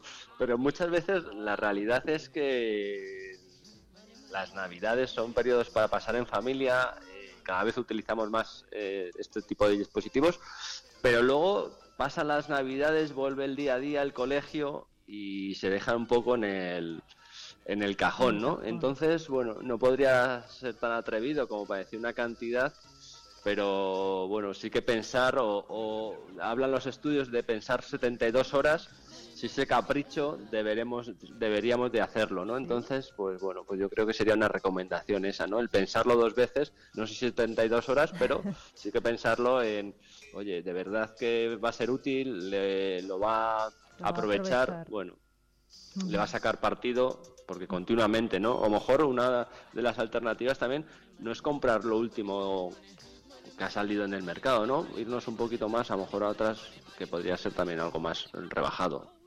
También, de nuevo hay ese segunda, ese mercado, ¿no? De segunda mano que podría ser. Eh, Eso es, o incluso en dispositivos a lo mejor como teléfonos reacondicionados, ¿no? Eh, que, que, que están bien, que, que, bueno, pues el precio se nota bastante. Bueno. Para, a la hora de, por ejemplo, elegir juguetes, ¿qué truco podemos utilizar para ahorrar? Porque los precios de los juguetes han subido este año un 5%, al igual que muchísimos artículos, pero bueno, los juguetes también y también muchas familias se preguntan eso, ¿no? Bueno, ¿para qué le- va a aprovechar mi hijo o, o estos niños estos juguetes si dentro de dos años los van a dejar guardados y no los van a hacer ni caso? Eh, Eso pasa mucho, ¿no? ¿Cuántos juguetes tiene mi hijo? que ¿Cuántos lo utiliza? Incluso me parece poco el 5%, ¿no? Pues ahí yo creo que algo interesante sería el comparar, comparar con, con otros establecimientos, ahora que tenemos la posibilidad de, a través de ofertas en web y demás, pues yo creo que siempre que sean eh, webs eh, seguras, pues yo creo que es una... el comparar sin salir de casa yo creo que es una alternativa muy buena y, y yo creo muy recomendable, ¿no? El, porque al final eh, esos gastos hormiga que de una cosita un poco de aquí o un poquito de allá, pues nos puede suponer eh, una gran ventaja y un gran ahorro, ¿no? Entonces, y, y creo que en un país un, un poco que vivimos muy consumista, pues creo que podría ser, eh, bueno, que sea algo sensato, ¿no? A veces regalamos mucho, demasiado. Em, otra, otra duda que a lo mejor tienen los oyentes, eh, Martín, tiene que ver con el comercio de cercanía. ¿Es más barato comprar en el comercio de cercanía? Eh, a ver, es, es recomendable. No sé si más barato, pero aquí también eh, habrá que comparar eh, calidad-precio, ¿no? Yo creo que es algo me parece básico, ¿no? Lo que nos da el comercio de cercanía es una confianza, el saber, el recomendarte que si puedes comprar una carne, otra, eh, un, un juguete, otro, yo creo que eso, no sé si en el precio, pero sí que lo vamos a, nos lo van a recompensar con, otra, con otras cosas, que en, grandes, en grandes establecimientos va a ser menos, menos cercano, ¿no? Yo creo que el, ir a la tienda de cerca de casa y demás, yo creo que nos van a dar un, un servicio eh, y un valor añadido que no nos darían en, super eh, en establecimientos de grandes compañías, ¿no?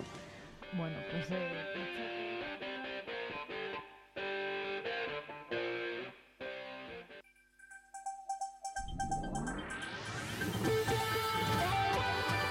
Noticias.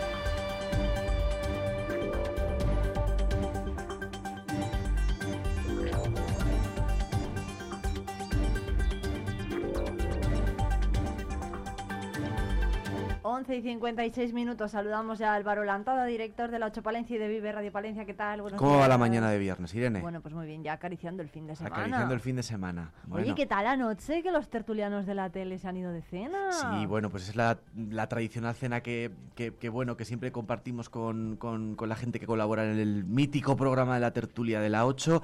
Pues, pues siempre es un placer contar con, con gente extraordinaria que colabora con, con la casa, que se compromete con, con la 8 y pasamos un muy buen rato. Eso es, y nosotros agradecidos. Por cierto, que los tertulianos de la radio ya me están pidiendo que haga la de la radio. Yo, yo no sé, no sé. ya les estoy dando largas.